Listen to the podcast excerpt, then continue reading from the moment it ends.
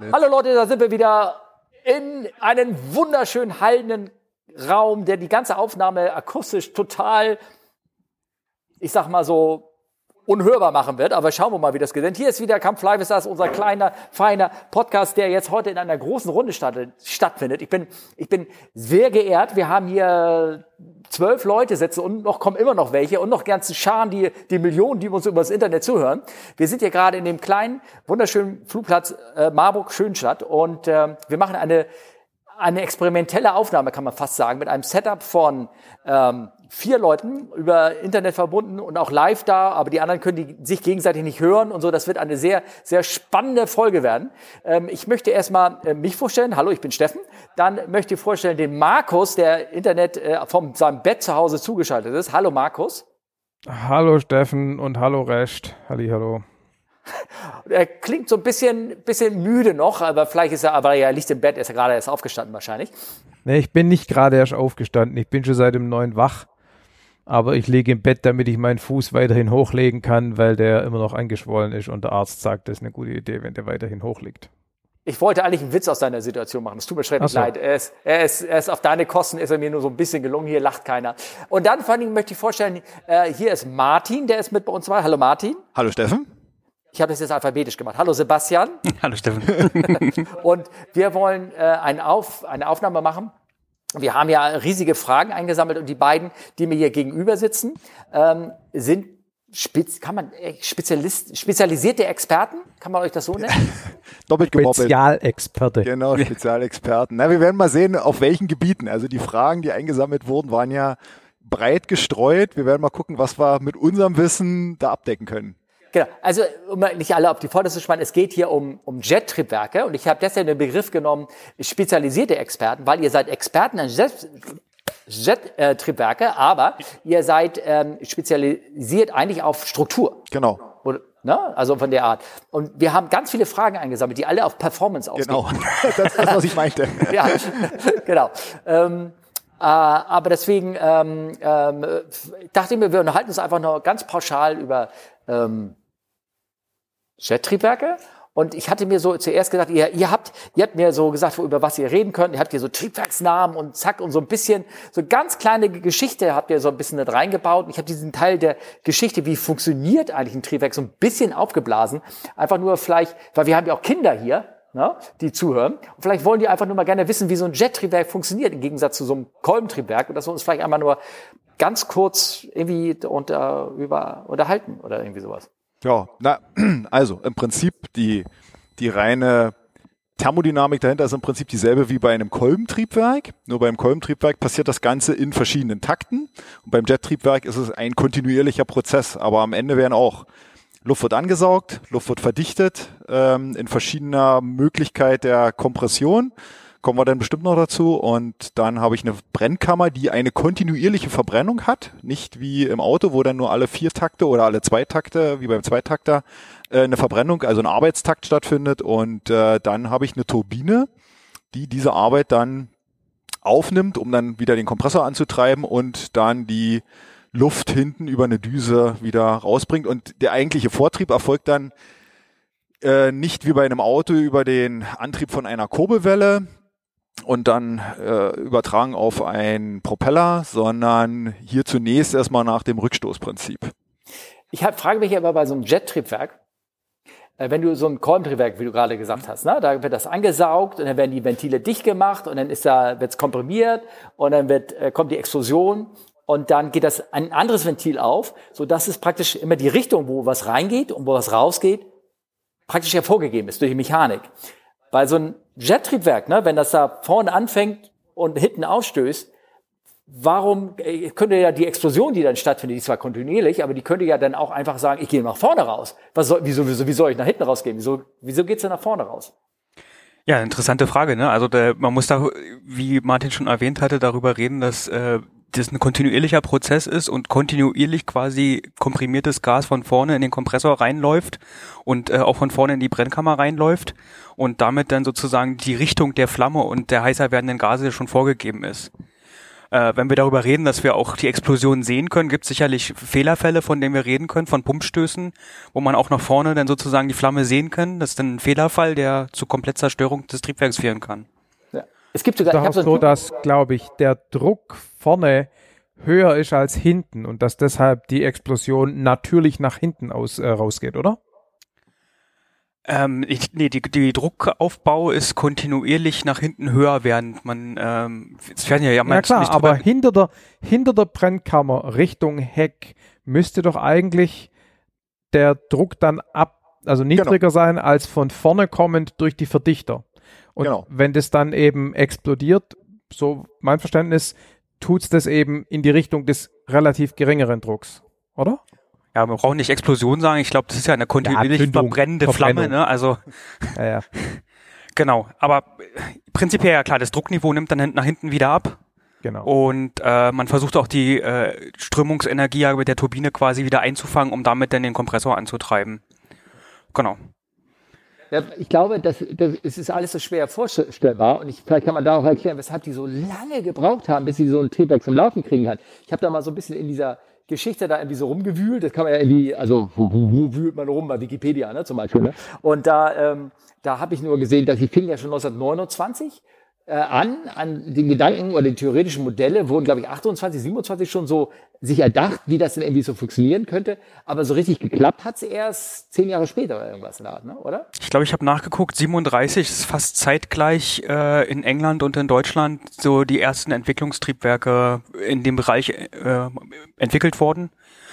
In England war es der Frank Whittle, glaube ich, mhm. ähm, der dann in Bristol die ersten Triebwerke dort entwickelt hat, äh, weil er auch wenig Unterstützung hatte. Dort ist das, glaube ich, äh, aus seinem eigenen Unternehmen dort entstanden. Und in Deutschland war es eher so um Göttingen herum der Otto Papst von Ohain, der dort ein erstes Triebwerk entwickelt hat und später sehr viel Support von den Heinkelwerten bekommen hatte.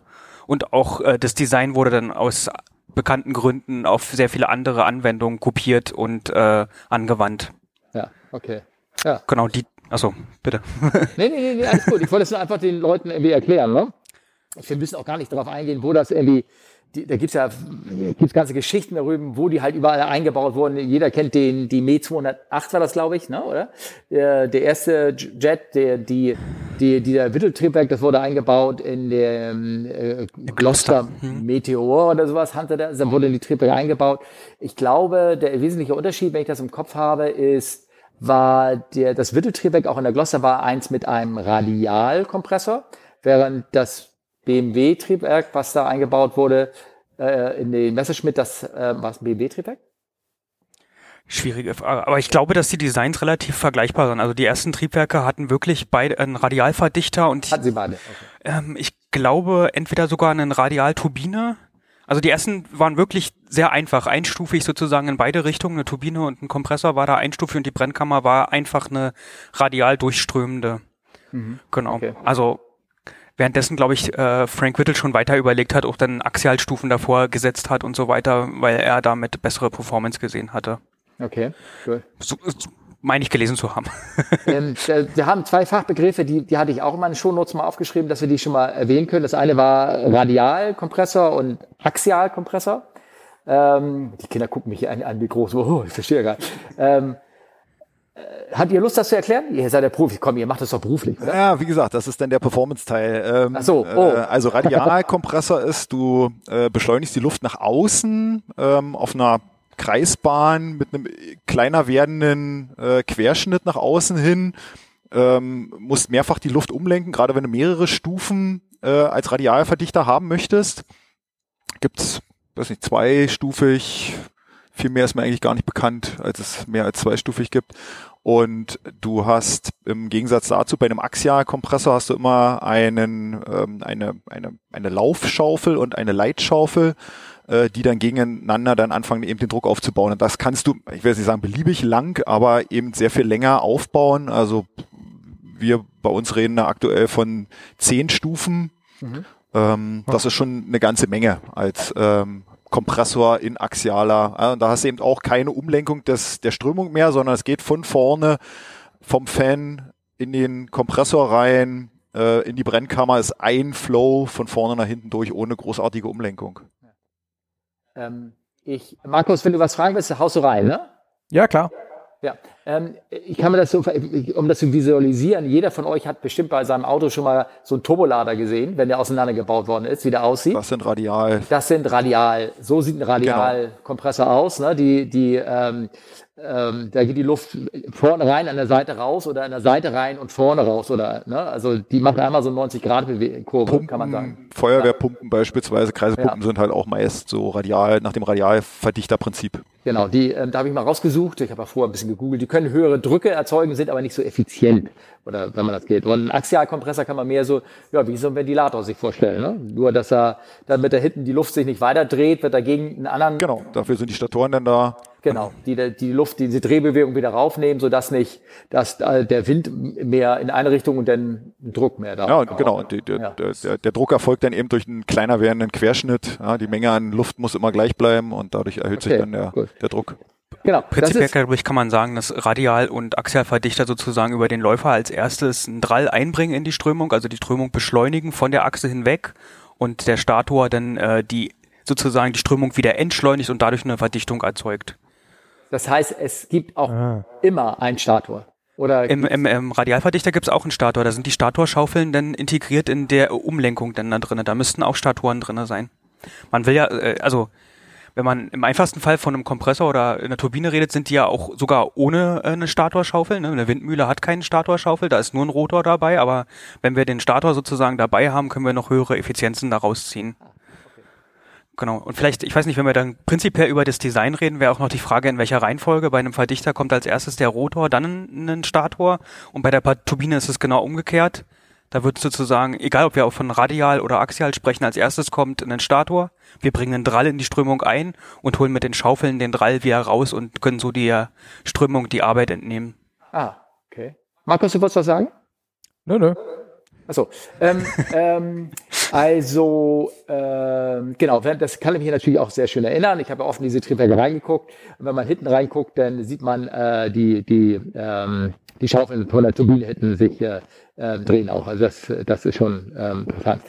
Ja, ähm, dann, also ich will auch gar nicht weiter so grob, na, also dahin, ich hatte noch so zwei grundsätzliche, drei, vier grundsätzliche Dinge habe ich mir gedacht, die wir auch noch reinbringen, für, als Verständnis für die, ähm, die normalen Hörer, was so an Einstellmöglichkeiten gibt. Also ich, wenn man so beim beim Propellerflugzeug nachdenkt, da haben die Propeller manchmal Verstellpropeller, da kann man die, die Effizienz des Propellers ver verändern, indem man halt den Anstellwinkel des Propellers verändert und dadurch eine größere Effizienz rauskriegt. Das kann ja so ein, ähm, so ein normales Jet-Triebwerk nicht, oder sind da auch drehbare Also es gibt es in der Entwicklung schon, ähm, dass auch da der die, die Fanschaufeln vorne, äh, darüber wird schon nachgedacht, auch die drehbar zu gestalten, aber aktuell auf dem Markt ist, ist das nicht der Fall. Nein. Aber man kann die Stator Dinger, die, die kann man Genau, im Kompressor. nicht, aber bei Kompressoren bei ist sowas üblich. Ja. Bei den Kompressoren, ja. Genau. Da ähm, gehst du dann ein, also da werden dann auf dem Ring selber die gesamten Statoren dann äh, verstellt, um verschiedene Leistungsstufen, also von Leerlauf bis Volllast, ähm, dann mit aufzunehmen. Das hat auch einen gewissen Anteil an Kompressorstabilität. Also man will eben auch wirklich, dass die Strömung nicht abreißt von den, Stu äh, von den Schaufeln. Und wie gesagt, das ist jetzt so ein bisschen der, die Performance-Details. Ja. Da fangen wir auch so ein bisschen an zu schwimmen, ähm, was da genau die Auslegungskriterien sind für die Verstellung und um wie, viel Grad ähm, das gemacht wird. Aber im Prinzip ja, das sind so die ersten, weiß gar nicht, gar nicht, werden gar nicht alle verstellt, das sind die ersten vier. Ersten vier, fünf Stufen sind ja, bei uns. Die werden ja. ungefähr verstellt von, bei uns jetzt in dem Falle von zehn. Ähm, also das, die werden, da werden die äh, Statoren verstellt, weil man das relativ einfach dran. Die sind ja fixiert, die bewegen sich nicht und die werden wahrscheinlich alle synchron. Genau, es gibt einen Ring außenrum, ja. gibt einen Aktuator, der dann ja. über diesen Ring, also wie so ein Hula-Hoop-Reifen im Prinzip, wo die alle dranhängen, der vers verstellt die zueinander und über einen kleinen Hebelarm auf dem Stator selber verdreht der sich dann, ähm, hat unten einen gelenkigen Fuß und darüber verdreht er sich dann da. Kurze Frage. Ja? Ähm, ihr habt gerade gesagt, man will nicht, dass die Strömung ähm, an den Statoren abreißt. Wäre, wenn das passiert, wäre das dann ein Kompressorstall? Oder? Genau.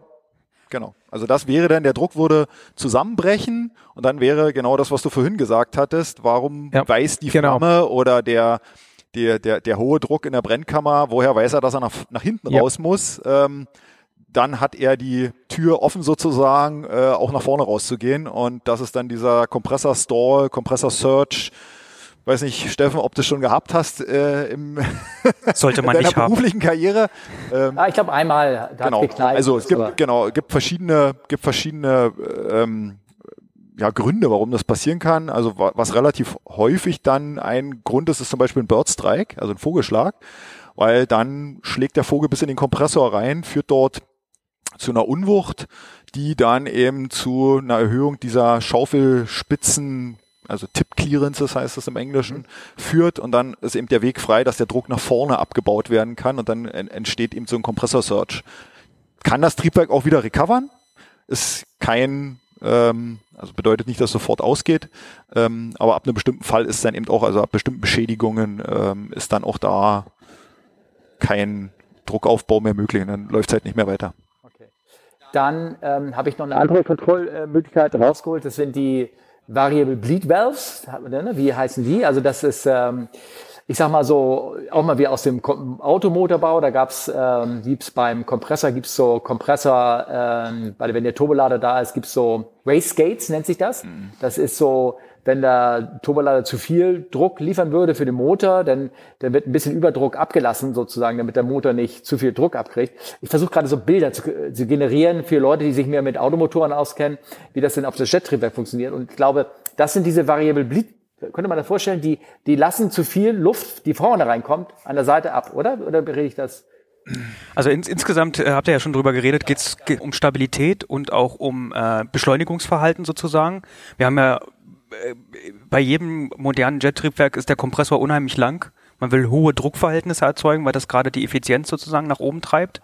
Also ich glaube in der Größenordnung 40-facher Verdichtung sozusagen. Und man möchte natürlich aber auch andere Drehzahlen anfahren, hattest du auch schon erwähnt. Und man möchte aber auch trotzdem, wenn man einen Anflug hat, sozusagen schnell, dass die Maschine nach oben fährt. Und gerade aus diesen Motivationen gibt es diese zwei Mechanismen sozusagen, dass man VSVs hat im vorderen Bereich, also Varial Stator Vanes. Und im hinteren Bereich hat man dann äh, Valves, die dann sozusagen Überdruck ab, äh, ablassen und damit dann der Stabilität äh, zur oder die Stabilität erhöhen und damit das Pumpen sozusagen verhindern. Ja, okay. Aber die gehören auch zum Standard dazu, um Kühlluft abzuziehen nach hinten für die Turbine und dann äh, ganz klassisch Kabinenluft äh, Luft abzunehmen, also Zapfluft abzunehmen für die Kabine, für Anti-Eis, Starter. Also wenn ich ein Triebwerk schon am Laufen habe, kann ich darüber das andere Triebwerk dann auch mitstarten. Ja, das erste wird natürlich über die APU gestartet oder elektrisch oder wie auch immer. Und das ähm, zweite kann ich dann aber eben, ja genau, die, Kurbel. ganz klassisch über die Kurbel. Ja. Äh, aber das zweite kriege ich dann eben schon auch darüber an. Also ich bin über diese Valves, die dann in dicken Rohren äh, über das ganze Triebwerk verteilt sind, äh, kriege ich dann eben die Luft auch in die Kabine rein. Ja. Na gut, Also- der Kabinenluft ist äh, sozusagen nicht über die Pepper- Pe- Pepperpots, das sind dann andere Rohrleitungen, die dann auch außen die Ventile haben, aber Genau. diese Stabilität werden bei uns als äh, Pfefferstreuer bezeichnet sozusagen. Das ist so, so ein gro großer Topf etwa, keine Ahnung, was ist das, 20 Zentimeter und hat dann lauter Löcher drinnen sozusagen, dass wenn die offen sind, dass es nicht so ein dominantes Geräusch gibt. Meist sind die bei Leerlauf sozusagen offen und schließen dann bei höheren Settings, werden die dann geschlossen. Was für ein Geräusch? Ein pfeifendes Geräusch, weil man ja, äh, das läuft, die heiße Luft läuft da raus sozusagen und dann möchte man verhindern, dass äh, das einen Ton gibt. Deswegen sind da solche lauter Löcher drin sozusagen. Deswegen werden die als äh, Salz- oder Pfefferstreuer bezeichnet. Ah, okay. Äh, Ich weiß, die, diese, diese Zapfluft, die wird ja, wie du schon sagst, auch abgenommen, ähm, um das Triebwerk selber zu kühlen. Dass die Turbinenschaufeln, die werden, sind ja von innen durchlöchert, ne? und von dem wird ja auch noch Kaltluft sozusagen äh, ein bisschen rausgespult, um ähm, damit die, damit die überhaupt die, die Schaufeln, äh, die Temperatur hinten überhaupt abkriegen Genau. und trotzdem stabil bleiben. Genau, genau. Ja, ja. Eine Mordstechnik, irgendwie, die da alles mit drin steckt. Das, das ist im Prinzip auch die, die äh, große Entwicklung oder so die, diese, was noch möglich ist. Also eigentlich Turbinentemperatur erhöhen und da fließt wahnsinnig viel Entwicklung rein. Also da ist auch viel, weil auch eine Frage war, ich nehme es vielleicht mal vorweg hier, was Turbinenbeschichtung, Turbinenmaterialien und so sind. Das sind wirklich auch dann die Entwicklungen und die Geheimnisse der individuellen Hersteller, wo keiner irgendwelche Sachen rausgibt. Ähm, da geht's auch Fertigungsverfahren. Ja, Deswegen das werden wir auch das keine Schichtsticken erzählen Genau, auch keine Schicht- Materialien hier genau, genau sind das? detailliert darlegen. Ja, genau. Ja, oder es sind halt wirklich die Fertigungsverfahren für diese Turbinenschaufeln, die sind halt innen hohl, die sind hohl gebohrt oder in der Fertigung schon äh, kleine Löcher kommen da Guss, Es gibt rein. einen Kern sozusagen, der dann verloren ist und der Genau. dann weggeschmolzen wird am Nachhinein. Das ist nicht Keramik auch mittlerweile, oder? Ja, ja. Keramikbeschichtung. Aber vielleicht ein Aspekt noch dazu, ne? Wir sagten ja, die sind innen gekühlt und benutzen dafür Kompressorluft und je höher der Druck des Kompressors ist, desto, ich sag mal, teurer ist die Luft. Also je weniger wir kühlen, desto besser ist es, weil wir eigentlich die Luft für sozusagen, eigentlich für die Leistung oder für den Vortrieb ja eigentlich benutzen wollen. Ja, das ist, ne, also die, die, ihr wisst ja, komprimierte Luft wird warm, das kennt jeder, wenn er einen Fahrradreifen aufpumpt, ne? dass, dass, dass die Pumpe langsam warm wird. Ne? Und mit heißer Luft kannst du das Ding ja nicht kühlen dann eigentlich. Nein, ich, ich denke, der, der Druck ist eher der entscheidende. Tatsächlich, die Drücke nehmen zu. Wir, äh, es gibt äh, wenig Triebwerke, die, glaube ich, eine Zwischenkühlung bis jetzt umgesetzt haben, so wie es beim Automotor ja im Allgemeinen schon umgesetzt ist, sozusagen. Da haben wir ja, die meisten Automotoren haben ja eine Ku- Turbolaufladung und mein Auto hat, glaube ich, eine Wasserkühlung oder eine, einen Wasserluftkühler in, integriert, aber sowas gibt es bei Jettriebwerken meines Wissens noch, noch nicht. Dass du die komprimierte Luft sozusagen nochmal zwischenkühlst, damit du mehr Wärme über den Treibstoff einführen kannst, was dann sozusagen, die Grenze ist ja die Temperatur, die, wovor wir die Schaufeln zer- verbrennen sozusagen. Die Turbinen, ja. Und je mehr Wärme wir einführen können, desto mehr effizienter sind wir denn dort. Ah, okay, gut, alles klar. Ja, Es gab Kühlung- mal so ein Projekt, gibt's vielleicht immer noch in England irgendwo, so ein, so ein Hyperschall Space Plane Single Stage to Orbit Geraffel, ich habe vergessen, wie es heißt. Und ähm, wenn ich mich richtig erinnere, kann sein, dass ich ein bisschen falsch bin, ist eine Innovation bei denen eben ein Triebwerk, das genauso eine Kühlung eben hat, ähm, um die ähm, quasi in der Atmosphäre die Leistung des Triebwerks zu erhöhen. Aber das zum Googlen als Hausaufgabe für die Hörer. Also im Prinzip dieses Ladeluftkühler-Prinzip, was ich dann beim, beim Auto habe. Ja? Also ich komprimiere die Luft beim, mit dem Turbolader, mache dann nochmal einen Ladeluftkühler hinten dran, um die Luft wieder abzukühlen, um dann möglichst äh, großes Delta-T äh, durch die Verbrennung dann hinzukriegen. Das ist ja das, was wir hier. Naja, Vielleicht machen wir nochmal einen äh, Schritt zurück. Wir reden ja immer über Jettriebwerke und sagen immer, es muss, Rotoren geben, es muss Kompressoren sozusagen geben, Ja. die aus äh, der Turbomaschine rauskommen, aber es gibt ja generell auch äh, Triebwerke, luftatmende Triebwerke, die überhaupt gar keinen Rotor benötigen. Äh, wenn wir über, ich glaube, in zivilen Anwendungen gibt's dafür gar nicht. Ne? Also äh, Ramjets heißen die und Scramjets sozusagen wo einfach durch eine externe Verdichtung, die auch bei einem normalen Triebwerk schon passiert, dadurch, dass man einen Einlauf hat, gibt es schon so eine Art echt externe Verdichtung. Aber diese Verdichtung ist dann schon so hoch, dass man nur noch Treibstoff hinzufügen muss und schon zu einer Verbrennung es führt. Dann braucht man keine Turbine mehr. Und all die Sachen sozusagen kann man wegsparen, aber man muss relativ schnell sein. Also, keine Ahnung, macht drei, vier oder irgendwas. Es äh, gibt momentan, und ich würde wahrscheinlich auch in Zukunft keine Anwendung für sowas geben. Ja, du musst halt erstmal irgendwo auf Höhe geschleppt werden, äh, um dann, wenn du dann entkoppelt bist, dann im Gleitflug diese Geschwindigkeiten dann herzustellen. Also gibt es ja in einer experimentellen, glaube ich, gibt sowas, aber Was mir jetzt einzige, was mir einfällt, ist die SR71, die ja auch nicht mehr in Betrieb ist. Die hatte ein ganz normales Triebwerk und kombinierten Ramjet da drum sozusagen. Erstmal ist die dann schon mal von vornherein ultra schnell geflogen und konnte dann mit verschiedenen Mechanismen sozusagen äh, das eigentliche Turbotriebwerk abschalten und hatte dann äh, eine ja automatisiert Nee, nee, nee. ohne Rotor. Nee, nee. Abgeschaltet haben sie es nicht. Aber es war so, dass bei der, bei dem Highspeed-Flug bei Mach 3,5 ein Großteil des Schubs durch den quasi äh, Scramjet kam, aber das Triebwerk ist schon weitergelaufen. Habe ich noch nicht drin gesessen und bin noch nicht geflogen. aber Naja, danke. aber ich hatte mal eine, hatte mal eine Episode dazu, also bin, bin mir sicher, dass es so ist, deshalb sage ich okay, Ja, so habe ich es auch im Kopf, dass es lief, aber nur noch 30 Prozent Schub des, Ja, des. Vorschubs geliefert hat. Genau. Ich glaube, das ist auch alles andere als effizient, aber das ist wahrscheinlich generell mit Militäranwendungen ist das vollkommen Wurst. Ja, ich meine, ga- der ganz Klassiker, der geht auch so, das ist dieses Flettner-Triebwerk, oder hieß es Flettner? Oder, nee, das war der Flettner-Ruder. Äh, wie hießen das, die auf der V1 drauf waren, diese, Ich weiß, was du meinst, ja, mit den Jalousien, also das was dann so genau, da gab's halt eine pulsierende Zündung und äh, der Überdruck konnte nach vorne nicht raus, weil dann so Ventile zugemacht haben. Und deswegen So. hat das diesen, Jalousien, genau, wurde das dann genannt, ne? genau. Und Das klingt war auch ganz gruselig, wenn das Ding läuft. Genau. Gibt irgendwelche Super. Leute, die Modelle davon bauen, wieso auch immer. War halt super ineffizient, aber ähm, äh, war halt, äh, musste ja nur einmal funktionieren sozusagen. Genau. Genau. Ähm, jetzt bin ich gerade ganz kurz vom Spur abgekommen. Ähm, Ich hatte kurz abgelenkt. Genau. Du der Turbomaschine. Ich wollte noch über die Kühlung hinaus. Genau. Das Triebwerk generell hat Öl, klar, logisch, wird auch Öl.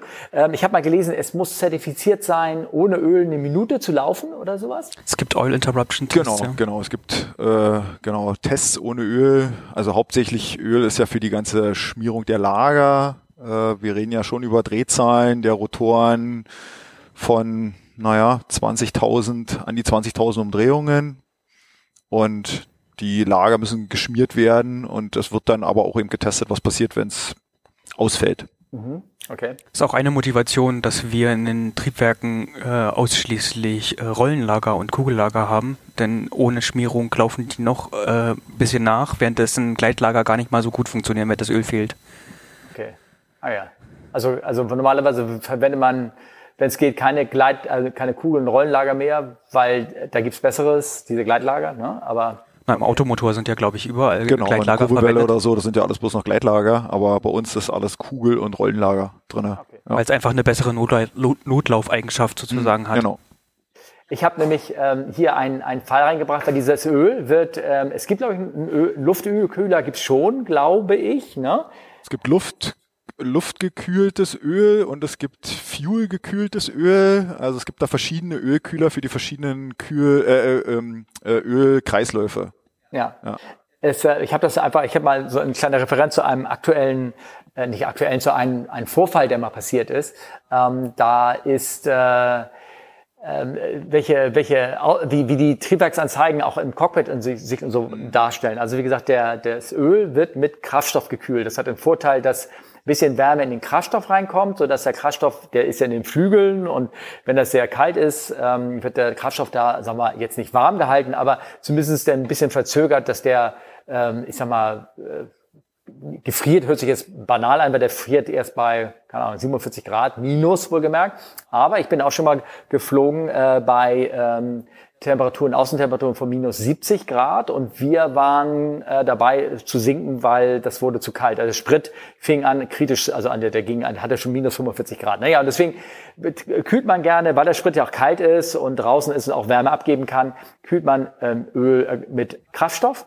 Und es gibt einen ähm, relativ bekannten Fall ähm, eines Unfalls, ähm, der passiert ist, wo, also wo Gott sei Dank keinem was passiert ist, aber der vorgefallen ist über den Azoren. Das ist ein recht bekannter Fall. Der, äh, wie hieß der? Akt- Transair Air, ein A330. Genau. Die sind in den Atlantik eingeflogen und die, denen ist eine Fuel Imbalance, also und ein, ein, ein, hat festgestellt, dass eine Triebwerk verbrauchte mehr Sprit als das andere. Und ähm, und die haben äh, ähm, die erste Hinweis darauf, dass irgendwas komisch war an dieser Situation, war, dass ähm, ein sehr großer Unterschied war in der Öltemperatur bei denen. Ähm, also da ist Folgendes passiert, da ist eine, eine Leitung an irgendeiner Steuerung hinter diesem Fuel-Oil-Cooler kaputt gegangen, so dass der Kraftstoff wurde von den Pumpen durch den Ölkühler durchgedrückt und dann raus ins Freie und ging weg. Ähm, also Teil ging ins Triebwerk rein, aber Teil ging daneben.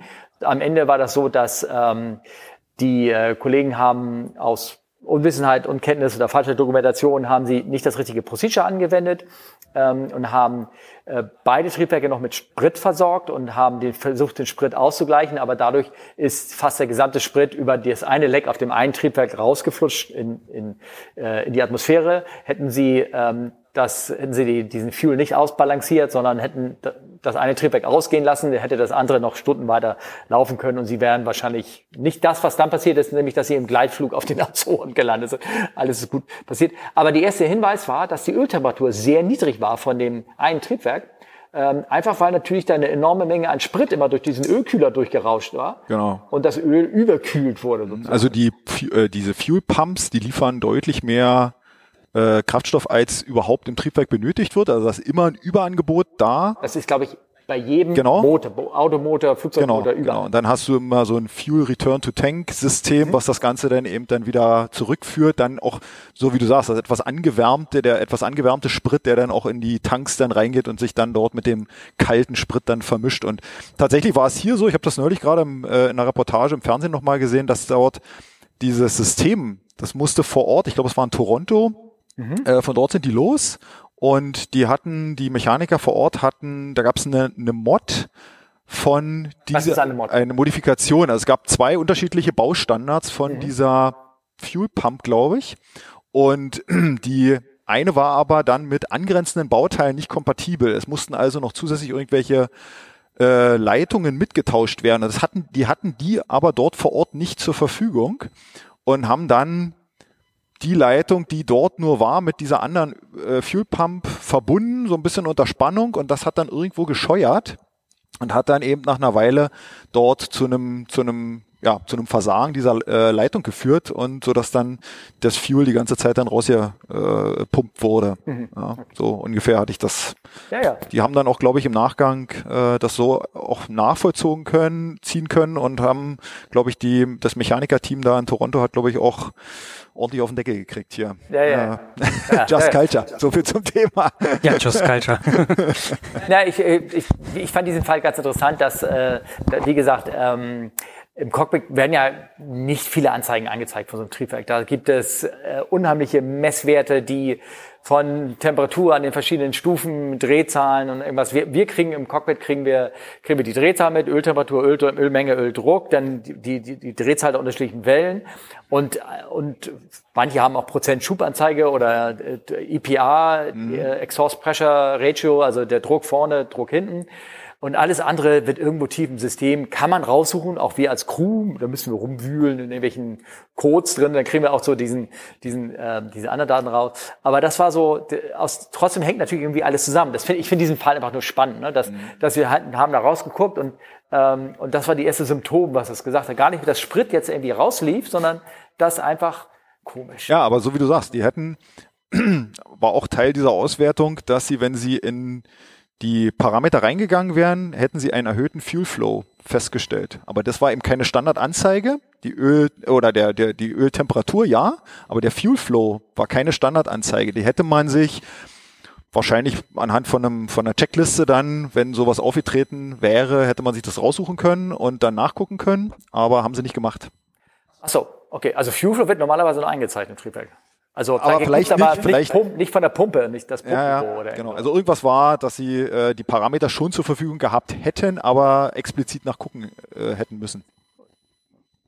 Markus, hast du Fragen? Nö. Ist das ein erklärt Schmatzgeräusch? es so gut, ist, das- ist eigentlich ein Schmatzgeräusch Ja. bei Markus im Hintergrund oder?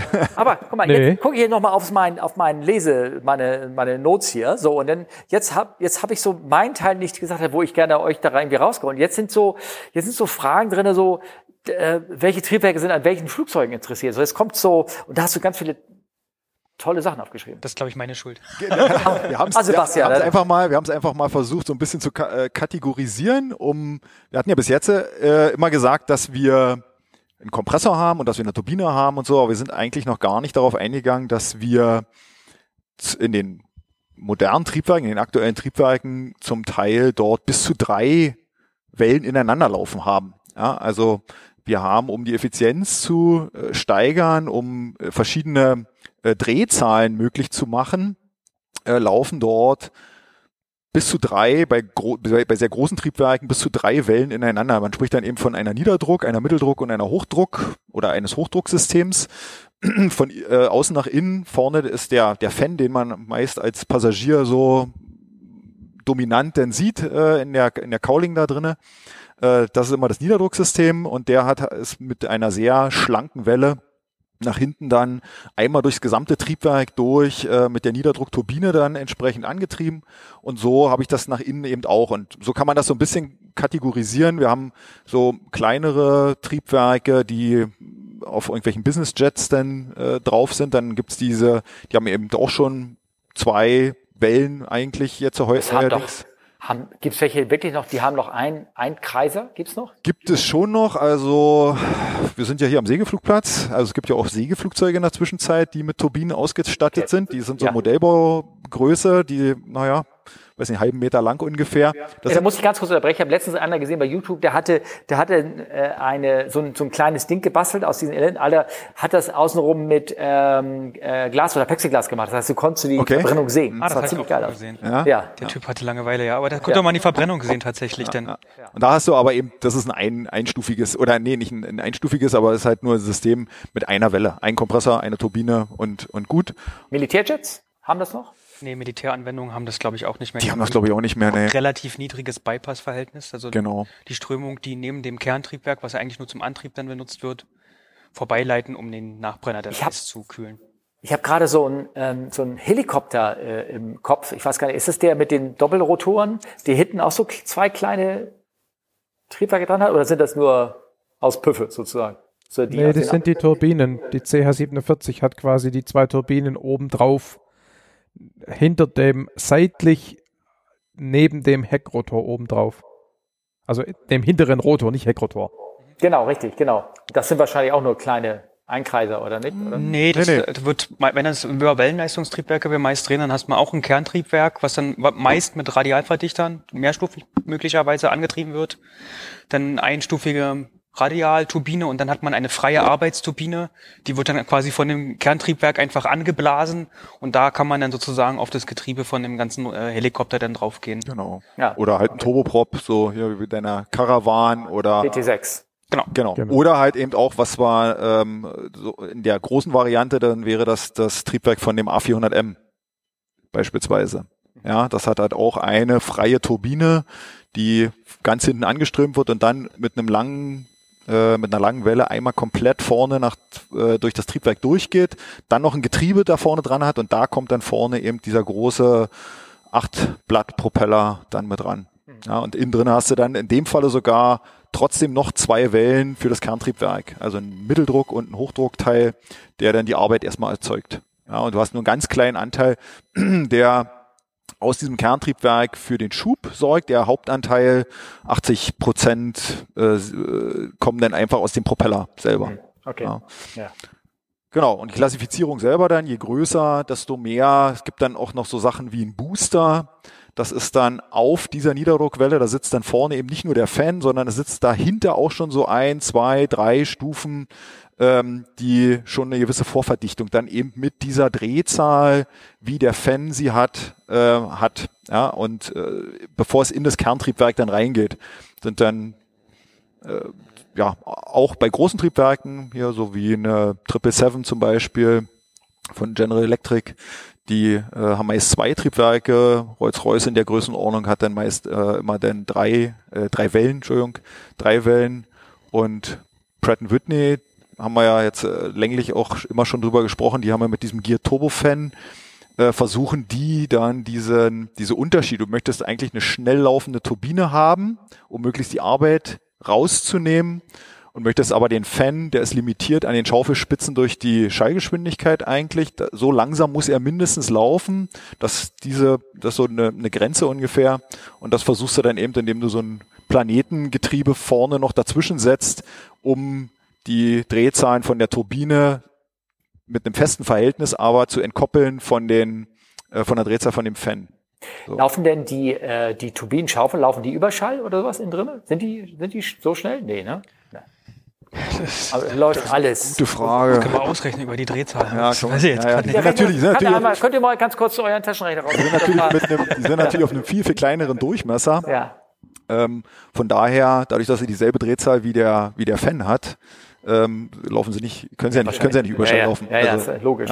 Ich glaube, ein Phänomen, was da auftritt, ist natürlich, dass wir äh, durch die Brennkammer die Strömung beschleunigen und dann das äh, bei den Staturen und bei den Schaufeln so enge, äh, na, enge Kavitäten gibt sozusagen und da, in, da ist dann die Geschwindigkeitslimitierung gegeben. In, der in der Stelle ist dann Schallgeschwindigkeit erreicht, also die Strömung, nicht der Rotor. Weiß nicht, ob das das Rotor. erklärt.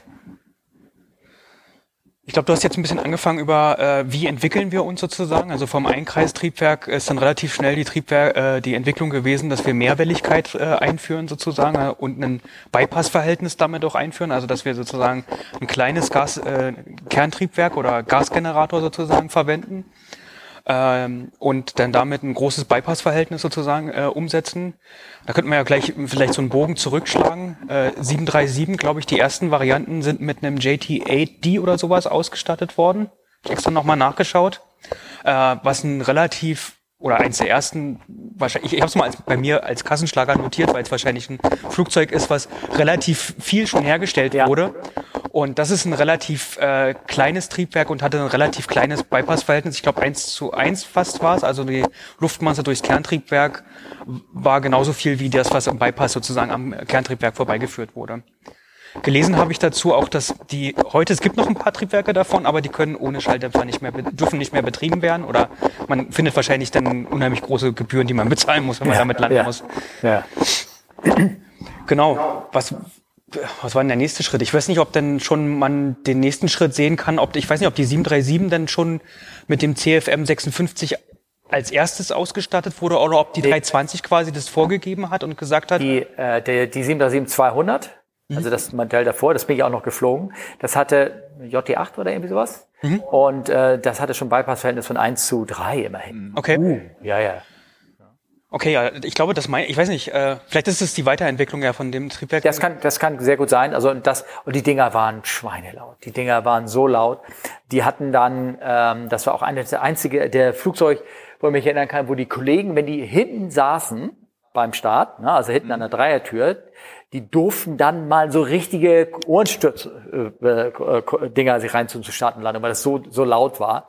Normalerweise muss ja durftest du nur so leichte, wenn überhaupt drinne haben, damit du halt alle Ansagen und alle Notgeräusche, alle Bing, Bong, Bings, alles hören konntest. Aber da durften sie tatsächlich mal zum Start äh, die die Dinger tragen. War laut. Und nachher, äh, ich glaube bis ab 1992 sind die auch mit so Nordon Hushkits geflogen. Also auch die bekamen dann schon so Schalldämpfer. Ah, das ist genau, das war der Name von dem Schalldämpfer Hushkins Ja. oder sowas, irgendwelchen Ja. komischen äh, Mischungsdinger, die dann in den Auspuff äh, installiert wurden Genau, scheinbar. die hinten, hinten dran noch so ein bisschen äh, den Schall kaschiert haben, so, so Genau. eingepackt haben. Ich glaube, die Triebwerke, ich weiß, weiß nicht, äh, dein Unternehmen war, glaube ich, auch Erstkunde für die 737 von äh, dieser Sorte. Ich, ich weiß nicht, ob, ob ich es genau. ja, das kann, das kann sein, ja, Ja, genau. Ja. Gut, ich weiß nicht, ob äh, das habe ich nicht genau nachvollzogen, aber ich glaube, weiß nicht, ob die 320, die ist ja dann, oh Gottes Willen, 87. Ich habe meinen Spicker, der ist bei dir auf, auf meinem Computer drauf. Gebe ich nicht her. Ja? Nein, aber ich glaube, dass äh, der 320, äh, was ja direktes Konkurrenzprodukt zur 737 war, äh, irgendwann Mitte der 80er sozusagen auf den Markt kommt und die haben dann schon äh, CFM 56 Triebwerke eingeführt und ich glaube, dass das dann auch gleichzeitig äh, quer gelesen wurde auch auf die 737. Genau, und das sind dann wahrscheinlich schon Triebwerke mit deutlich mehr Bypass-Verhältnis und das sind, glaube ich, bis heute auch noch die Triebwerke, die am häufigsten überall vertreten sind. Also ein CFM 56, was eine Kooperation aus GE und Snecma ist, wenn ich richtig informiert bin. Genau. Ich glaube, der, das, dieses Kern, du nennst es ja Kerntriebwerk, also ne, der, der, der Arbeitsteil, ich glaube, der wurde in so vielen Varianten auch gebaut, mit so viel Größen und äh, unterschiedlichen Schubverhältnissen. Äh, das, schon. Markus, hast du noch, bist du noch da? Hast du noch Fragen? Ist eingeschlafen. Ja, nee, nur, nur kurz, ich, ich bin ja hier jetzt so quasi im Hintergrund so der, der dann das so, so vor sich hingoogelt und das Zeug alles in Wikipedia nachliest. ähm, also tatsächlich, das, das JT8D hat einen Bypass von 0,96 zu 1, also quasi 1 zu 1 und das CFM 56 ist so bei 5 bis 6, je nach Variante. Ja? Und jetzt die ganz großen, das Leap, das aktuelle zum Beispiel, ähm, das geht ja bis auf 9 und 10. Nur, nur mal so die Range quasi nochmal. Ja, okay. Also das wären dann sozusagen die Entwicklungsstufen äh, zweikreisig, mehr Bypass-Verhältnis sozusagen. Ja. Und dann gäbe es noch viel, viel weitere, glaube ich, Entwicklungsstufen. Ich weiß nicht, ob wir jetzt darüber schon reden wollen oder ob wir später darauf noch eingehen wollen. Jetzt habe ich nicht zugehört. Tut Das ist sehr gut. Ich habe da, ich hab da gerade gesagt, er soll sich nicht um seine Nebengeräusche brauchen, sie keine Geräusche machen, die schneide ich alle wieder raus. Wie bitte? Nee, ich weiß nicht, ob wir jetzt schon über weitere Entwicklungsstufen dann sozusagen, ich meine, wir hatten schon drüber geredet, über Getriebe sozusagen, also äh, Mehrwelligkeit, hohes Bypassverhältnis, Getriebe sozusagen, dass man äh, einen langsam laufenden Fan haben kann, aber trotzdem eine schnell laufende Turbine und damit Stufen spart. Äh, und dann würde man wahrscheinlich in den nächsten Bereich schon kommen, dass man auch Zwischenkühlung ähm, einführt sozusagen. Ja, Zwischenkühlung und halt das, was wir vorhin auch schon gesagt hatten, in, in variable Fan äh, Anstellwinkel. Genau, da kann man noch effizienter bei irgendwelchen Zwischenleistungsstufen sozusagen sicherstellen, dass der Fan sozusagen einen schönen Drall einbringt, aber man den komplett rausholt und möglichst viel Schub effizient damit erzeugen kann. Wisst ihr eigentlich, warum aus diesen anderen Triebwerken, die, die es mal in Entwicklung gab, die wurden dann, glaube ich, an so einer ND80 äh, getestet, diese äh, Unducted Fans hießen die, glaube ich, ne? oder irgendwie sowas, warum aus denen nichts geworden ist? Ähm, ja, Markus lacht, der Lärm. gibt, gibt den klassischen Witz, den wir Lärm, jetzt mal... Lärm, Genau. Ist es eigentlich. Also hier habe ich ja in, in das, das Bypass-Verhältnis quasi unendlich, ja, weil ich das, ich habe halt keine Hülle, die das begrenzt und äh, da ist die, also Lärm ist da ein, ein, ein, Ja. ein großes Problem und deswegen kommt das immer mal wieder, ja, äh, variiert immer so ein bisschen mit dem Ölpreis. Ja, wenn der Ölpreis hoch ist, dann kommt das in die Entwicklungen immer mal wieder mit rein. Dann kriegen wir das auch mal wieder auf den Tisch. Und wenn das dann wieder ein bisschen runtergeht, dann verschwindet das auch wieder. Also Klar, okay. Warum, ähm, eine Frage noch, ähm, es gibt ja einmal das Pratt Whitney, ne? Nee, das, das Trend hat ja drei Wellen genau. und Pratt Whitney nicht, oder? GE ist ja da Oder- so, äh, der, General der Electric, ne? Also, General. Electric ist sozusagen so, dass der, der, der, das sind so die zwei, also die großen Trend 900, wie bei dir auf dem äh, A380 gewesen, Trend 1000 für die 787 und jetzt XWB für den A350. Ähm, das sind alles Dreiweller. Ja, oder Trend 500 auf der, ähm, Alle Trenntriebwerke oder Genau. alle Rolls, äh, Rolls-Royce-Triebwerke sind äh, trauen sich daran, drei Wellen zu verwenden. Genau, genau. Also A340, Trend 500. Und äh, GE macht das mit äh, zwei Wellen und dann diesem Booster, den ich vorhin erwähnt hatte. Also die haben dann einen, boah, da wäre jetzt wahrscheinlich dann wieder Markus dran, äh, mal zu recherchieren, wie groß bei so einem Gen X, wie viele Boosterstufen das Ding hat. Aber das sind bestimmt schon so vier, fünf Boosterstufen, die direkt dann hinter dem Fan kommen, die mit derselben Drehzahl wie der Fan läuft. Und damit kriegen sie es dann aber auch schon hin, das Druckverhältnis so hinzubringen, dass sie dann mit einem sehr, sehr langen Kompressor, also einem Hochdruckkompressor, dann eben nur zwei Wellen. Ja. Verringert halt die Komplexität. Habe ich halt nur weniger Lager, weniger drehende Teile. Ja, Und okay. genau, ist so eine Philosophiefrage. Ja. Die, wenn wir über Dreiwelligkeit reden, das äh, Gem, nee, was war es doch, das Gem-Triebwerk, was auf dem Lynx mitfliegt, Markus kann sich vielleicht erinnern, ist auch dreiwellig. Oder halt auch nicht. Also ich meine, dass du dich erinnern kannst. Ja, ja. Na gut, aber das ist halt auch, weil es ja diese Powerturbine dann eben hat. Na gut, aber ich muss trotzdem nicht dreiwellig sein. Es ist Nee, einfach muss ich so nicht, das ist schon richtig, aber durch die, also das ist ja dann dieses TP400 für den A400M ist eben dann auch ein Drei-Wellen-Triebwerk, wobei ich dann keinen dezidierten Kompressor auf dieser Power-Turbine dann habe, sondern das dann einfach nur nochmal, um die Leistung abzunehmen. Da gab es auch andere Motivationen dazu. Es gab genug Partner, es sollte ein europäisches Projekt werden. Jeder bekommt einen Teil und dafür musste noch eine zusätzliche Welle eingeführt Genau, werden. muss man genug Teile herstellen oder genug, Teile, genug Komplexität einbringen. Genau. Ähm, Es wird ja immer gut, äh, wenn ganz kurz. mal, Ganz kurz, äh, tatsächlich, äh, ich habe wie, wie aufgetragen gegoogelt. Das äh, GE-NX, also das Gen X, ähm, hat ähm, drei oder vier Boosterstufen. In der 787 sind es vier und in der 747-8 sind es drei. okay, cool. die Trenntriebwerke haben keinen Booster? Ähm, d- dann habe ich noch mal, also ich weiß, von Kollegen haben mir immer gesagt, äh, früher die, die alte Sie- 07, ja, ich bin so Leute geflogen, die, die 07 geflogen sind, aber auch nur als Co. Also, ne, also, und die haben, die haben, äh, die jetzt, dass die auch jetzt verschrottet worden sind, die, äh, die alten 07, die in Hamburg bzw. in Berlin standen, die hatten ja noch diese ganz alten, ich glaube, das waren auch ein Kreiser oder ein Wellentriebwerke, hinten mit so Diffusoren noch dran, so, so, so, äh, Chevrons, die hinten dran, die Exhausts auch noch so ein bisschen, äh, verteilen sollten. Ich, äh, ich setze ein Bild in die Shownotes, könnt ihr euch dann äh, sehen. Ähm, und die waren immer in dem Sinne gesagt, die Triebe waren laut, hatten nicht viel Schub gehalten, aber die wurden immer besser, je höher man ging. Und je einfach je, je dünner die Luft wurde, desto effizienter wurden die praktisch. Und die haben also kaum Schub in dem Sinne gefühlt verloren. Wobei die ja auch äh, ein Revival, also werden ja lange benutzt, aber ein Revival ja jetzt haben gerade, man sieht sie ja quasi täglich über Deutschland als Tanker, als Avex, als, das sind ja auch alle 707, oder? Aber die haben modernere Triebwerke. Ja, ja, natürlich. Foto, ja, ja, natürlich. Aber Foto- das ist im Prinzip, Ja. also, weil du ja sagtest, ah, die alten Kisten, die alten Kisten, die sind heavily in use. Also, Ja. die KC-35 Tanker, der AVEX-Flieger, ähm, und so weiter. Also, die starten regelmäßig immer aus Südengland und machen ihre Richtung, ihre täglichen Routen Richtung äh, polnisch-ukrainische Grenze. Ja, ah, leider, Ja. ja. Ähm, dann könnt ihr mir noch vielleicht für mich als Laien erklären, Und dann lasse ich euch vielleicht Ruhe, weil dann kommen wir. Aber ich sage, ihr habt noch irgendwas. Dann irgendwie. Weiß nicht, vielleicht Ähm, ein was noch, aber du kannst deine Frage erstmal noch stellen. äh, die Engländer sagen dazu Reheat, die Amerikaner nennen es Afterburner. Ne? Da wird einfach ganz dusselig hinter ein Triebwerk Sprit reingespritzt und gezündet. Warum bringt das so viel Schub noch mehr? Ich meine, da Naja. Ist ja eine Performance-Frage. Also ist genau unser Ding. Genau, so. also Kraft ist Masse mal, Kraft ist Masse mal Beschleunigung. Jetzt hast du im Prinzip die Möglichkeit, entweder die Masse zu erhöhen, um mehr Kraft, mehr Vortrieb zu erhöhen. Das macht man eben durch dieses hohe Bypass-Verhältnis, wo ich einfach nur kalte Luft, viel kalte Luft nach hinten durchschiebe.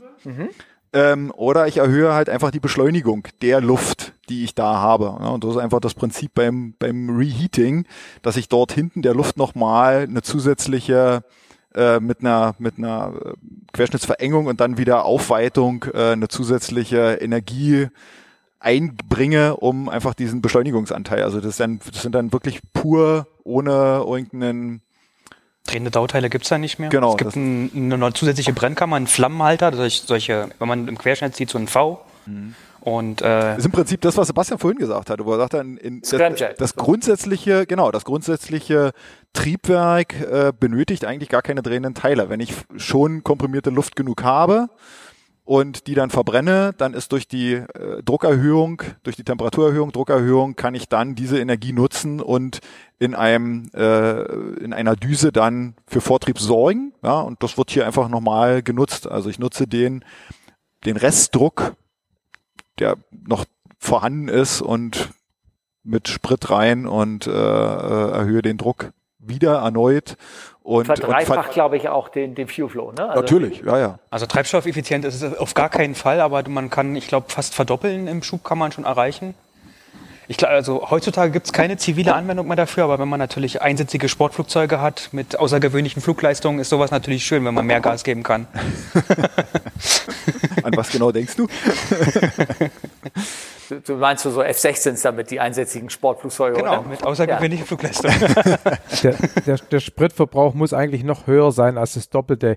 Nick hat mal erzählt, eine Phantom mit Nachbrenner, irgendwie zehn Minuten oder Viertelstunde ist vorbei und ähm, die ist ja ohne Nachbrenner sicherlich eine Stunde oder zwei geflogen. Das heißt, wenn man das ins Verhältnis setzt, muss der Spritverbrauch noch deutlich mehr sein als nur das Doppelte. Ne? Man den Tankverschluss immer öffnen, dass sich kein Vakuum im Tank bildet, Ja, oder? das sieht ganz schön. Dann, Ja. Was, was Martin noch meinte, ist vielleicht super interessant, wenn man äh, Nachverbrennung auf, äh, haben möchte, muss man auf jeden Fall eine verstellbare Düse haben, was normale äh, Ziviltriebwerke nicht haben, weil man nochmal Wärme hinzufügt und dann eine Überschallgeschwindigkeit erzeugen möchte. Man muss also eine Condai-Düse haben, einen engsten Querschnitt und äh, in dem ist dann Mach 1 und danach beschleunigt man durch weiter Aufgehen.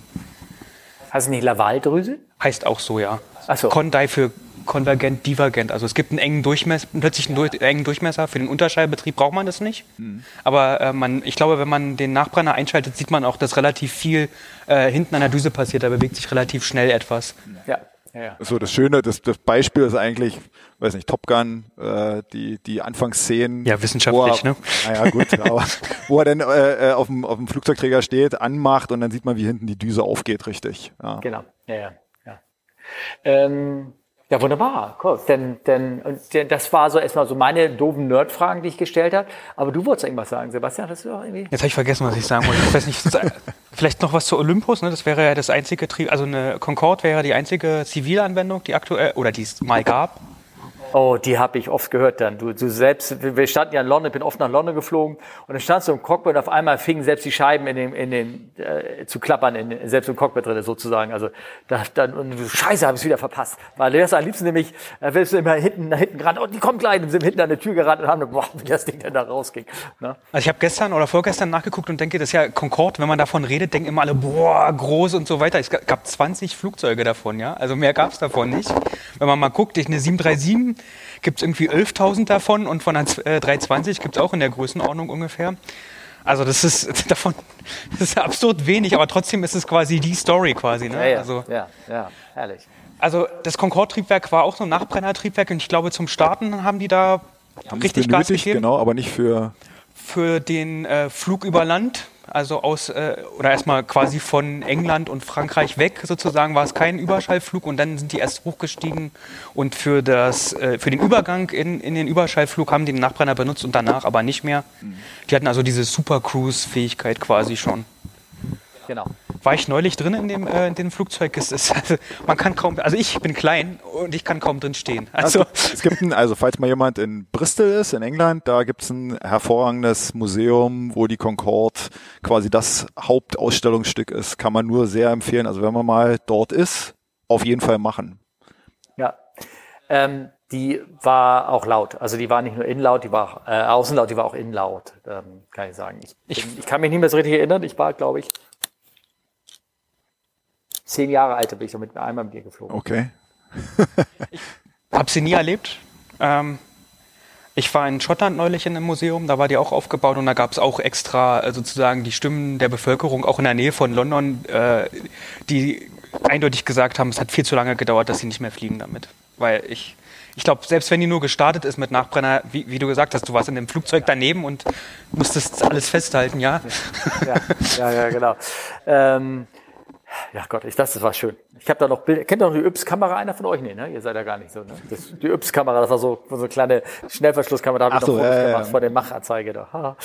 Ähm, ja, nee, also denn, da, das ist so der Teil, ähm, ähm, der, den ich mir so aufgeschrieben habe, die ihr so aufgeschrieben habt. Denn hier, ich hatte einen so einen Artikel aufgeschrieben mit so einem Link, den ich jetzt gerade nicht öffnen kann. Da steht ähm, alles, ich weiß gar nicht, warum ich euch den da geschrieben habe. Nein, ich habe es gelesen, es ging nochmal ums PW 1000, PW 1000 von Pratt, Ja. glaube ich. Und da war, weil wir ja im Prinzip sind wir so zusammengekommen, weil wir auf die Frage oder auf eine Folge von Harry geantwortet hatten, wo es ums PW 1000 ging und so ein bisschen hervorgehoben wurde mit dem Geared Fan und das Problem, was ihr aber besprochen hattet, das Rotorbow, also dieses, dass die Welle sich, wenn, nachdem sie gelandet ist, eigentlich durch den Hitzestau anfängt zu verbiegen und dann bei einem kurz danach folgenden Widerstart eigentlich zu erhöhten Vibrationen führt, dass das eigentlich, oder nee, nicht eigentlich, das hat mit dem Geared Fan gar nichts zu tun. Und da sind wir so ein bisschen über diese... Äh, Also die, der Kritikpunkt alleine war dann von den, von, vom Cockpit oder auch von den ersten, ich glaube auch diese eine arabische, war das der, ähm, Mhm. Ja, ja. dieser Gesellschaft, der auch gerne mal Flugzeuge wegen welligen Lacktas rückt, Genau. er war das, Ja. ne?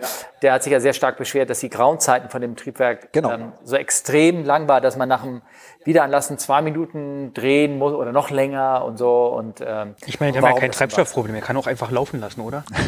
Ja, die, die, ja, ja. es geht um die Zeit, ne? klar, es geht um die Zeit, dass man da, äh, und die lief ja nicht mit Triebwerk, äh, mit, mit Sprit, sondern die drehten die Motoren ja nur, ne? Genau. Also, da, genau, du kannst also entweder wir hatten ihr hattet ja mit mit Harry schon mal, er hat ja noch Mhm. dann noch mal ge- im Detail noch mal auch erklärt und das war ja genau so richtig. das ist ja das, ihr seid, dafür seid ihr die, die spezialisierten Experten. Das ist, wäre euer Thema jetzt. Exakt. Vibration. Genau. Okay, Vibration, Gott, jetzt. Vibration, Struktur, also genau diese Sachen, zum Beispiel Rotor, Rotor Bow, also warum dreht sich der oder warum verbiegt sich der Rotor, äh, welche kritische äh, Eigenfrequenz hat der Rotor im, im, im Laufbereich und so, das ist so unser tägliches Handwerk Mhm. in Verbindung dann mit den Zusammenspiel der anderen Strukturbauteile hauptsächlich und die Integration dann ins Flugzeug, ja, also welche Kräfte entstehen äh, an dem Mountsystem, an den Rumpfanhängen oder an den äh, Flügelaufhängungen, äh, dass das wirklich auch unter schlimmsten Bedingungen und da hatten wir ja in die Shownotes mit reingeschrieben, diese Vorfälle zum Beispiel, wo dann irgendwelche Fanblades abfliegen und von dem A380 über äh, von Air France über dem Atlantik, die dann am Ende sogar noch den Intake verloren haben Ja. Und so. Das ist so unser Brot- und Buttergeschäft, das, was wir beide hier machen. Ja, also Performance ist wirklich. Mal gucken, was wir da an Rückmeldung Da bekommen. zur, zur Da kommt bestimmt lauter Fehlerkorrekturen. kommen ja, kommen ja noch viele Fragen. irgendwie. Wir gucken, ob wir irgendwie äh, äh, behandeln. Aber dieses Thema, also was ihr macht, ähm, ist dann ähm, äh, die Berechnung, die Konstruktion. Also ihr bekommt praktisch die, die von eurer Seite kommt die Vorgabe, also wir müssen die Turbinenschaufeln so und so abfertigen in der und der Form, und damit sie die und die Drücke abkennen und dann erwarten wir uns die und die spezifische Performance. Und könnt ihr mir das bauen, sozusagen? Ja, nicht mal, äh, nicht mal gar nicht auf der Performance-Seite, sondern wirklich nur auf den der Flugzeughersteller gibt eine Flight Envelope vor und dann ist die Frage, wie müssen die Bauteile, also Gehäuse, Rotoren, wie gesagt, die Aufhängung der, des ganzen Triebwerks oder auch irgendwelches Equipment, was drauf ist, was dann möglicherweise irgendwelche Schwingungen ausgesetzt wird, äh, wie muss das alles aussehen? Wie muss, wie funktioniert das im Verbund auch? Also hauptsächlich, wie funktioniert der Verbund? Weil der Designer von der Brennkammer weiß nicht, wie seine Belastungs, sein, sein Belastungsfeld aussieht aufgrund eines Designs ganz vorne am Fan. Also die, du hattest es, glaube ich, noch nicht erwähnt, aber ich, wir reden über Gesamttriebwerksmechanik. Ich weiß nicht, das Wort, das Keyword hast du noch nicht gesagt, ne? Und es geht um Strukturdynamik und ähm, die einzelnen Komponentenabteilungen sehen wirklich nur ihre Komponente. Also es geht nur um Kompressor und eine Brennkammer. Und bei uns in unserer Abteilung gibt es dann ein Strukturmodell, was alles abbildet. Bei uns fließt das sozusagen zusammen. Und da äh, können wir dann eigentlich nur die Aussagen für das Gesamttriebwerk treffen über kritische Lastfälle. Genau, und Flugzeug auch. Also und auch Flugzeug, genau. Weil die wir Modelle, die wir, die Berechnungsmodelle, die wir haben, gehen im Prinzip Flugzeug und beide oder vier Triebwerke dann mit dazu. Das hört dann, sich nach extrem, erstmal nach extrem viel Mathematik an. Das ist äh, ja, das Schwingung, ja. Frequenzen über, nicht überlagen Genau. und äh, und natürlich die, die genauen Materialspezifikationen kennen oder irgendwas. Genau. Also es geht so gar nicht mal unbedingt jetzt um die Bauteile zusammenzustecken oder irgendwas, sondern Das nicht. Also wir, wir, wir sind keine Konstrukteure. Wir sind keine, wir sind keine Designer im klassischen Sinne, Ja. Ja. die vorm Reißbrett sitzen und etwas äh, konstruieren. Ja, mehr. Ja. aber, Ja. Ähm, sondern wir sind Ja. diejenigen, die den Konstrukteuren dann sagen, was für Steifigkeiten muss es zum Beispiel, aussehen, ne? Ja, wie, welche Steifigkeiten muss zum Beispiel so ein Bauteil haben, damit dann der Gesamtverbund eine entsprechende Lastverteilung hat.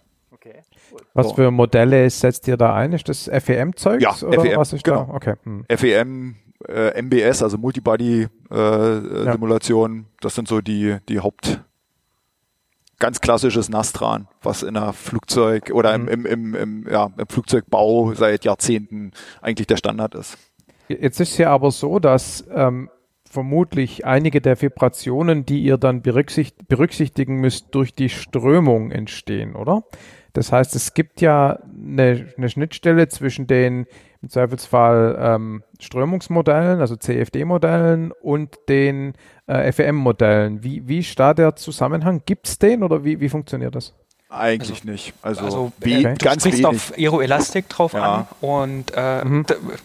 unbewusst vielleicht Ja. oder bewusst, wie auch immer. Aber äh, für die Gesamttriebwerksmechanik benutzen wir oder ist, ist die Strömungsantwort sozusagen oder Dämpfung oder in irgendeiner Art und Weise davon nicht relevant. Das ist dann nur wirklich auf den Okay. entsprechenden Komponenten, dann auf der entsprechenden Schaufelstufe, äh, Stufe, da ist es relevant. Ja, für die, für das Verhalten der einzelnen Schaufeln, ja, da ist dann, ob ich eine aerodynamische Strömung, äh, Dämpfung noch mit dazu berücksichtigen muss, aber für die Gesamttriebwerksschwingung, ähm, Okay. es sind dann eher Imperfektionen der Rotoren, Ja. äh, und die, die dadurch in, induzierten Schwingungen eher die ähm, dominierenden. Und dann halt eben Fehlerfälle. Also ich habe es vorhin schon gesagt, also Vogelschlag, Ja.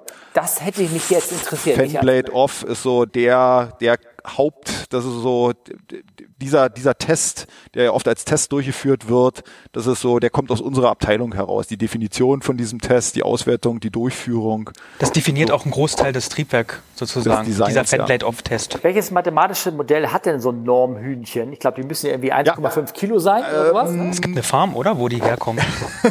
Ja, es gibt eine Farm, ja. Nee, also ist kein genau, Spaß. es ist tatsächlich über die Das kein Spaß. Behörden. Normhühner. Die Behörden Ja, ja, das ist mir schon klar. Aber es gibt eine Farm, die produziert Flugzeugtestspezifische Normhühner. ja, ja, ja. Mit besonderem Geruch da hinten auch, damit es nicht so stinkt. Oder? Oh ja. Du hattest ja gesagt, dass das so stinkt, oder? Du hattest es mal erwähnt, dass du so einen Vogelschlag mal hattest und dass das überhaupt gar nicht angenehm war. Jeder, jeder kennt, also jeder, jeder beruflich mit dem, kennt diesen Geruch, weil so ein Vogelschlag passiert. Ist das der häufigste Fehlerfall, den man so beobachten denken, kann? oder? Das ist eine Frage. Also bei, im Bereich von Triebwerken, ja, würde ich sagen. Denke ich schon, ja. Ja, doch, doch.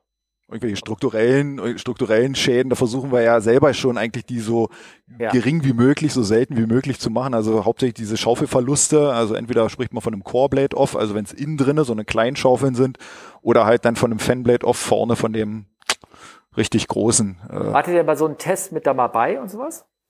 ja, ja. Also bei unserer letzten Entwicklung ähm, war ich mit in Bristol bei dem Test und war dort als sag ich mal, Hauptkunde ähm, mit im Kontrollraum, als dieses Blade dann abgesprengt wird. Also gibt es so eine Sprengladung, die dann unten an diesem, an diesem, äh, an dieser Schaufel dann befestigt wird. Und dann wird das Triebwerk auf Hoch, also auf Höchstdrehzahl beschleunigt und dann drückt einer, beziehungsweise ist dann alles automatisiert, weil es genau, die Abwurfrichtung ist genau definiert. Und da muss das Triebwerk sicher runterfahren selbstständig und dürfen keine Teile abfallen. Und dann ist der Test bestanden. Die EASA guckt zu. Ja. Okay.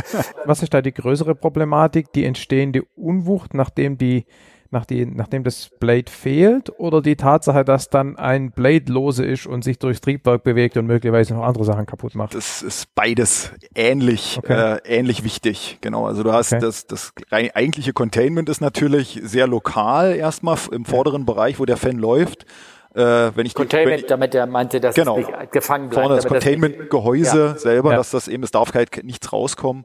Und der. Was eine grundlegende Anforderung an ein Triebwerk ist. Keine Teile dürfen das Triebwerk verlassen. Genau. Und das zweite. Seite. Diese, diese, ne, nach hinten auch. Es redet ja, doch nach hinten, nach hinten okay. ja, nach hinten ja, aber nicht hinten seitlich. schon, oder? Ja, ja, nach hinten da, ja, also das Blade darf nach hinten, äh, genau. Äh, hinten rausfallen, aber es darf nicht seitlich äh, raus beschleunigt werden mit, durch die durch die Fliehkräfte. Und die Unwucht selber, die ist natürlich dann auf das Gesamtsystem sehr ähm, naja, demanding, sagt man so schön.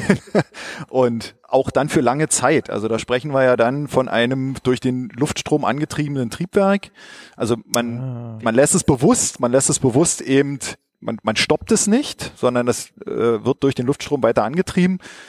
Und der Flug nach Hause, ja, E-Tops habt ihr ja auch neulich schon mal besprochen gehabt, kann ja beliebig lang sein. Und du hast dann, da gibt's dann auch schöne Videos bei YouTube, äh, wo die Leute dann drinnen sitzen und äh, im Prinzip wie auf so einer Waschmaschine durchgeschüttelt werden. Das ist sicherlich für den Unwissenden ein sehr äh, schlimmes Erlebnis. Das möchte ich selber eigentlich auch nicht mitmachen. Aber wir wissen eigentlich, dass das äh, etwas ist, was tatsächlich eines der Hauptauslegungskriterien für so ein Triebwerk ist.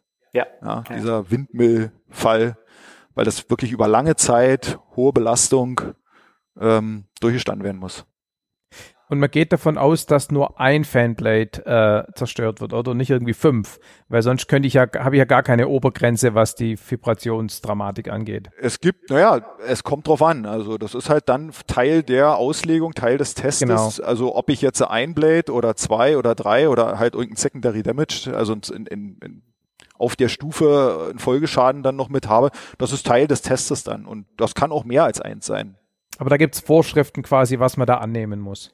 Die EASA schreibt vor, was getestet werden muss. Wir ja, müssen genau. nicht ja, 50 genau. Prozent aller Blätter abspringen und dann ja, genau, zeigen, dass das Triebwerk genau. noch läuft, genau, natürlich. Genau. Ne?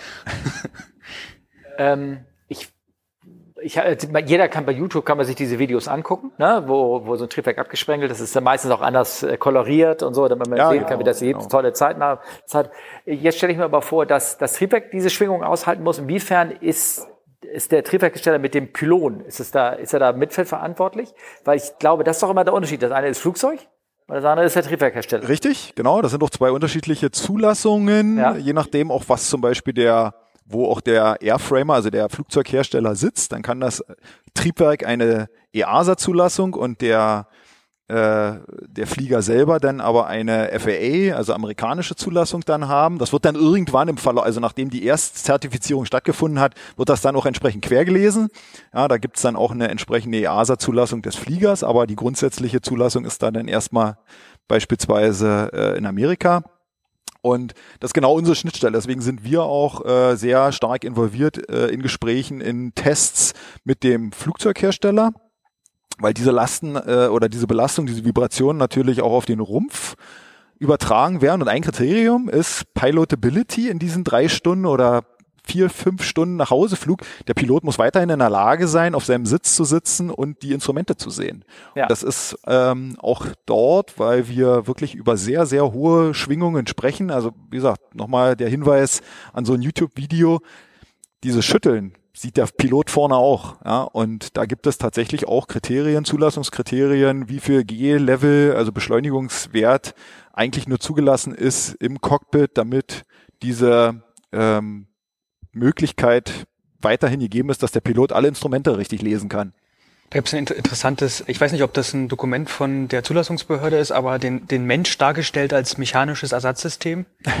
Welche? Die Augen sozusagen als Masse dargestellt mit einer Federsteifigkeit, so dass man, äh, wenn der Sitz sozusagen vibriert, dass die Augen so vibrieren, dass man nichts mehr sehen kann, weil man in der Frequenz ist, dass man wirklich nichts mehr sieht. Also, ja. Oder das, ich glaube, das für den Magengeld ja ähnlich ist. Also da Ja, ja. Ja, das kann mir ganz gut vorstellen. Also wie gesagt, diese ähm, bei uns im Cockpit gab es immer, wir hatten, ich glaube, Anzeige von, keine Ahnung, eins bis sieben oder sowas waren so, so Vibrationsanzeigen. Ich habe nie erlebt, dass das Ding über zwei hinausging oder so. Und dann hast du schon geguckt, hm, okay, aber so richtig gemerkt hast du da nicht. Also der ähm, ähm, und so richtig schütteln. Ich, wie gesagt, ich hatte einmal einen relativ starken Vorschlag, wo auch wirklich eine Frontschraube weg war. Also die ist dann war dann ähm, hat sich verabschiedet. Eine war komplett weg, und bei anderen war nur noch so ein Stumpen da. Okay. Ja, das war auf einer Airbus 300. Ähm, und dann haben wir das Triebwerk, lief noch. Das lief noch. Okay. Das lief. In, wir haben es in Leerlauf weiter betrieben, weil dann die Vibrationen st relativ stark zurückgegangen sind. Ich glaube, die Geschichte habe ich schon mehrfach erzählt. Wir sind dann von Hamburg weiter nach Frankfurt geflogen. Es war so ein Wetter-Kavok, also alles Blende haben gesagt, machen wir das, machen wir das nicht. Und wir haben nichts mehr gespürt. Keiner hinten hat sich beschwert. Es roch mal ganz kurz nach Wiener Wald, nach diesen verbrannten Federn, ne? das, äh, das äh, Bekannte da. Aber wie gesagt, als wir gelandet sind in Frankfurt, haben wir gesehen, war das andere Triebwerk auch blutverschmiert weil wir in so einen richtigen schönen Möbel, also das waren so ne, drei Möbelcluster, äh, Möbel, Möwen, Möwen, Cluster, die so. Das heißt also, aufeinander es ist so, so eine gegangen Art sind. Sullivan-Effekt So ein Sullivan- beinahe, ja. beinahe gewesen, ja? Ja, kann man sagen. Auf jeden Fall haben wir uns Auf auch hinterher Elbe. gedacht, hm, war vielleicht nicht so schlau. Ne? Ähm, kleiner Lehrstück, kleines Lehrstück war das. Ähm, aber da, wie gesagt, da haben wir, da, da, da hat es kaum vibriert. Also das war, der Service lief normal, keiner hat sich beschwert, dass da irgendwie, wie bei Jurassic Park da irgendwie, weißt du, die, die Glas da oder in der Pfütze, die, die Wellen da irgendwie so, ja. so, so ging. Das war irgendwie, das war alles, ähm, Aber was eben heutzutage die Schaufeln werden oder die Durchmesser der Triebwerke werden immer größer. Das ist ja auch der Grund hier, warum auf der 737 eigentlich ja kein Platz mehr unter diesen, bei der Max, kein Platz mehr unter dem Flügel war. Die werden immer größer. Ähm, und dann wäre natürlich, wenn so eine Schaufel auch fehlt, wären natürlich auch die Unwuchten immer größer. Ja, ja, also. Wobei das, das 306, also das vom Airbus 300, das ist schon ein großes Triebwerk. Ne? Ja. Ähm, ich weiß, dass äh, bei der 3.7 bei der Eulen, da konnte man, hatte man ähm, auch eine Vibrationsanzeige, aber du konntest es auch sehr schön sehen, indem du einfach die, das nannte sich Start Lever, das ist der, mit dem du den Fuel Flow einschaltest, ne? Die, weil der hatte ja noch eine rein mechanische Triebwerksteuerung, eine MAC sozusagen, ähm, also so, ein- so, ein, so ein Teil aus ondulierenden Scheiben, die abhängig von welcher Temperatur Drehzahl da den Sprit Wie bei der Dampfmaschine. Hat, ne? Bitte? Wie bei der Dampfmaschine. Ja, ja. Und das sieht unheimlich kompliziert aus. Also das ist schon beeindruckend. Das Mechan also auf jeden Fall war da natürlich eine direkte mechanische Verbindung über dieses Seil. Das heißt, wenn das Triebwerk wirklich irgendwie eine hochfrequente vibriert, dann konntest du es spüren. Dann hast du deinen Finger dran gehalten und hast gemerkt, ja, vibriert. Alles gut. Bist natürlich meistens weitergeflogen, weil es war irgendwie wo halt, halt vibriert. Ne? Ähm, also nicht schlimm. Weil, Ist ja ein Zeichen, dass es an ist, oder? wie bitte? Ist ja ein Zeichen dafür, dass es an ist überhaupt. Genau, richtig. Genau, genau. Ähm, sonst hast du es ja gar nicht gemerkt. Nein. Bei, bei manchen Ähm, Sportautos äh, Autos wird ja mit Absicht Unwuchten gesetzt, damit man auch was spürt, damit es an ist. und Lärm gemacht. Naja. Mit die Leute. ähm, genau. Ähm, dann gibt's ja auch noch die, die, die Vogelschlagtests. Hast du so einen mal beobachten oder ihr, ihr beobachten dürfen? Äh, ja, ja, also auch da sind wir mit involviert. Da werden dann, gibt's dann die entsprechenden Vorbereitungen, wie die armen Vögel dann, die werden dann auch, naja, in so, ein, in so eine ovale Form gebunden. Die werden dann entsprechend lackiert. Ist was? Ist so ein Bratschlauch oder was? Ja, das ja, also ein? Drahtschlauch selber ist es nicht. Es bleibt schon noch der Vogel, aber er wird richtig eingebunden. Ja. Man möchte nicht, dass die Flügel sozusagen Genau, aufgehen. weil er ja auch die Flügel, weil man auch davon ausgeht, dass wenn der Vogel es dann kurz vorher nochmal merkt, dass er auch wirklich, weil er auch wirklich die Flügel dann anzieht. Also man sieht das, wenn man hier so eine Einmod fliegt und man kommt mit so einem Vogel ein bisschen näher, man sieht auch, der Vogel haut ab, indem er wirklich die Flügel anlegt und Vogel, Vogel geht immer nach unten. runter. Vogel geht eigentlich immer nach unten runter, genau. Und äh, deswegen werden halt in den Vorgaben dann auch entsprechend die ähm, armen, dann schon getöteten Vögel ähm, eingebunden, lackiert. Das wird ja, weil es eben immer mit Hochgeschwindigkeitskameras aufgezeichnet wird, wie das dann mit so einer Kanone reingeschossen wird. Und ja, Die Aufnahme ist dafür da, dass wir danach äh, Berechnungen damit anstellen können, sozusagen. hauptsächlich die Unwucht bestimmen. Was ist an Unwucht passiert? Aber auch, ich glaube, das Blatt, ne? es geht darum, wie doll das verformt das Blatt, äh, Genau. reißt das Blatt danach auf. Es geht also darum, dass das Schaufelblatt noch in einem Stück bleibt. Weil äh, bestimmte Vögelschläge sollen eigentlich nicht zu einem Schaufelverlust führen. Genau. Da musst du So wie es Ja, bei dir passiert ist, sollte es eigentlich nicht Genau, passieren. muss die Platzrunde mindestens noch fliegen können mit beiden Triebwerken. Auf jeden Fall, ich, die Zeitlauf, ich finde das immer so, dann sieht man, wie dieses Triebwerk sich so dreht und dieser Vogel da so ankommt und wie so zärtlich das Blatt so dem Vogel so in, so in so in kleinen Dingern, das sieht so, sieht so romantisch irgendwie Ja, ja. aus. Was du denkst, so, ach, du nur für den, der zuguckt. Ja, den Vogel ja. selber nicht mehr. Ja, ja, also ja, gut, der ist ja schon tot. Es gibt ja den, Wir gehen- ähm, Wir, wir gehen davon aus, dass keine Tierschützer zuhören, oder? Die Vögel sind eh tot. Ja, ja, okay, super. Dann ist es in Ordnung. Ja, äh, es hat, könnt ihr doch irgendwas, äh, also gerade ist da irgendwas äh, von, also generell diese Tests, sind die laut oder irgendwas? Also das ist so, ein- man, ich kenne immer nur diese YouTube-Aufnahmen. Sind die, es ist wirklich so dann? Ne? so, Ja, das ist eine Explosion. Lärm, Also es ist eine, also gerade bei diesem Fanbait Off Ja. äh, ist eine Explosion, womit eines dieser Schaufeln abgesprengt wird. Oder auch die Vögel werden, das sind Druckluftbehälter, die dann die Vögel auf eine definierte Geschwindigkeit dann schießen und da wird, da wird auch, findet auch vorneweg ein richtiges Einschießen statt wo das Triebwerk noch nicht läuft. Also es ist nicht ein Vogel, um jetzt so ein bisschen, vielleicht Markus seine Frage nach Tierschützern. Also da, das wird nicht nur ein Vogel dort benutzt, sondern da gehen vorneweg in Vorbereitung etliche Vögel äh, werden da benutzt. Die Zulassungsvorschrift sch äh, schreibt vor, dass man unterschiedliche Sch Stellen an einem Fan treffen muss. Radien. Mitte in, äh, Mitte, innen, außen. Der Spinner muss getroffen werden und so. Und das muss man vorneweg, die Kanone muss kalibriert werden äh, dahin und gibt so ein richtiges Einschießen. Ich habe mir gerade so Jobbeschreibung. Ich bin Sportschütze bei, bei der Triebwerkstestung. Genau, genau. Ich bin Also Einschießer. stell dir das vor, dass, als wenn wir zwei Hanseln dann dastehen und die ganze Zeit auf irgendwelche Knöpfe drücken und äh, rumschießen. Ja. Nee. ja. Also bei uns äh, äh, arbeiten richtig viele Leute an sowas. Also das, äh, wir sind ja zwei Spezialisten, aber es gibt mehr. Noch mehr Spezialisten. Ähm, die ähm, fiel gerade noch mal ein mit dem, also ich, mit, mit Vogelschlag, ich habe natürlich schon öfter äh, Vogelschläge gehabt, die meisten sind wirklich gegen, gegen Rumpf irgendwo gegen, ne, knallen gegen ähm, oder auf die Scheibe oder sonst wohin. Ähm, Triebwerk habe ich auch schon gehabt. Ähm, ich habe es auch einmal gehabt vorher schon, da war ich also ganz, ganz sozusagen, da ist der Flieger wohl gelandet und hat einen Vogelschlag gehabt und hat es keiner gemerkt. Und ähm, ich bin beim, ich habe den, hab den Outside-Check gemacht, das war das berühmte alte JT8-Triebwerk, wo die, wo er auch noch die, die, äh, die Welle, wo er noch Stator-Vanes hatte vor dem, Genau. äh, Ding, ne, sozusagen vor dem Trieb, einfach nur um das aus Stabilitätsgründen. Und ähm, da fielen mir so ein paar Federn auf, die da irgendwie hingen. Habe ich gesagt, habe ich nichts weiter gedacht, ne? weil ich habe das vorher noch nie gesehen, dachte halt irgendwie Vogel Federn gelassen. Aber und dann sind wir gestartet und das roch sofort nach diesen verbrannten Federn, sehr unangenehm. Und dann, oh, der Alte, wir hatten einen Vorschlag gemacht. Ich so, oh, nee, ich glaube, da war vorher dann schon einer und so. Da hat er mich ganz böse und streng angeguckt. Musst du das vorher Bescheid sagen? Ich so, hm. Und dann sind wir ge also gelandet dann und dann gab's diese Boroskopkontrolle und dann hat man äh, auch festgestellt, ja, da gab's äh, war ein Vogelschlag halt vorher gewesen und die vorher Kollegen haben das nicht gesagt. Ich hätte das beim Outside-Check, du, du, du, hätte ich das sehen, Sehen können. müssen. Mhm. Ja, genau, richtig. Deswegen danach bin ich auch immer ran, habe die Triebwerke natürlich immer genau angeguckt, habe die auch einmal gedreht, ob da irgendwie irgendwas drinne ist und äh, in der Art. Ne? Ähm, sollen wir zu den Fragen übergehen? Wir reden ja auch schon eine Stunde 20 Na oder sowas. dann ja? los. Oder habt ihr, oder habt, habt ihr hier noch Fragen jetzt, wo ihr die ganze, oh, da geht eine Hand hoch. Oh, jetzt. Ja, Jetzt kommt die richtige. laut, ganz laut schreien.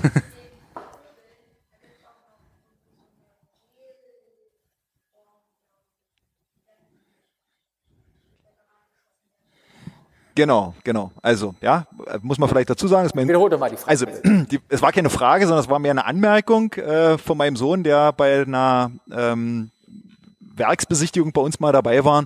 Ähm, wir bin neidisch. in, in der Zwischenzeit werden gerade so für die Entwicklungen erstmal die Vögel auch durch eine, ja, so eine Gelform ersetzt.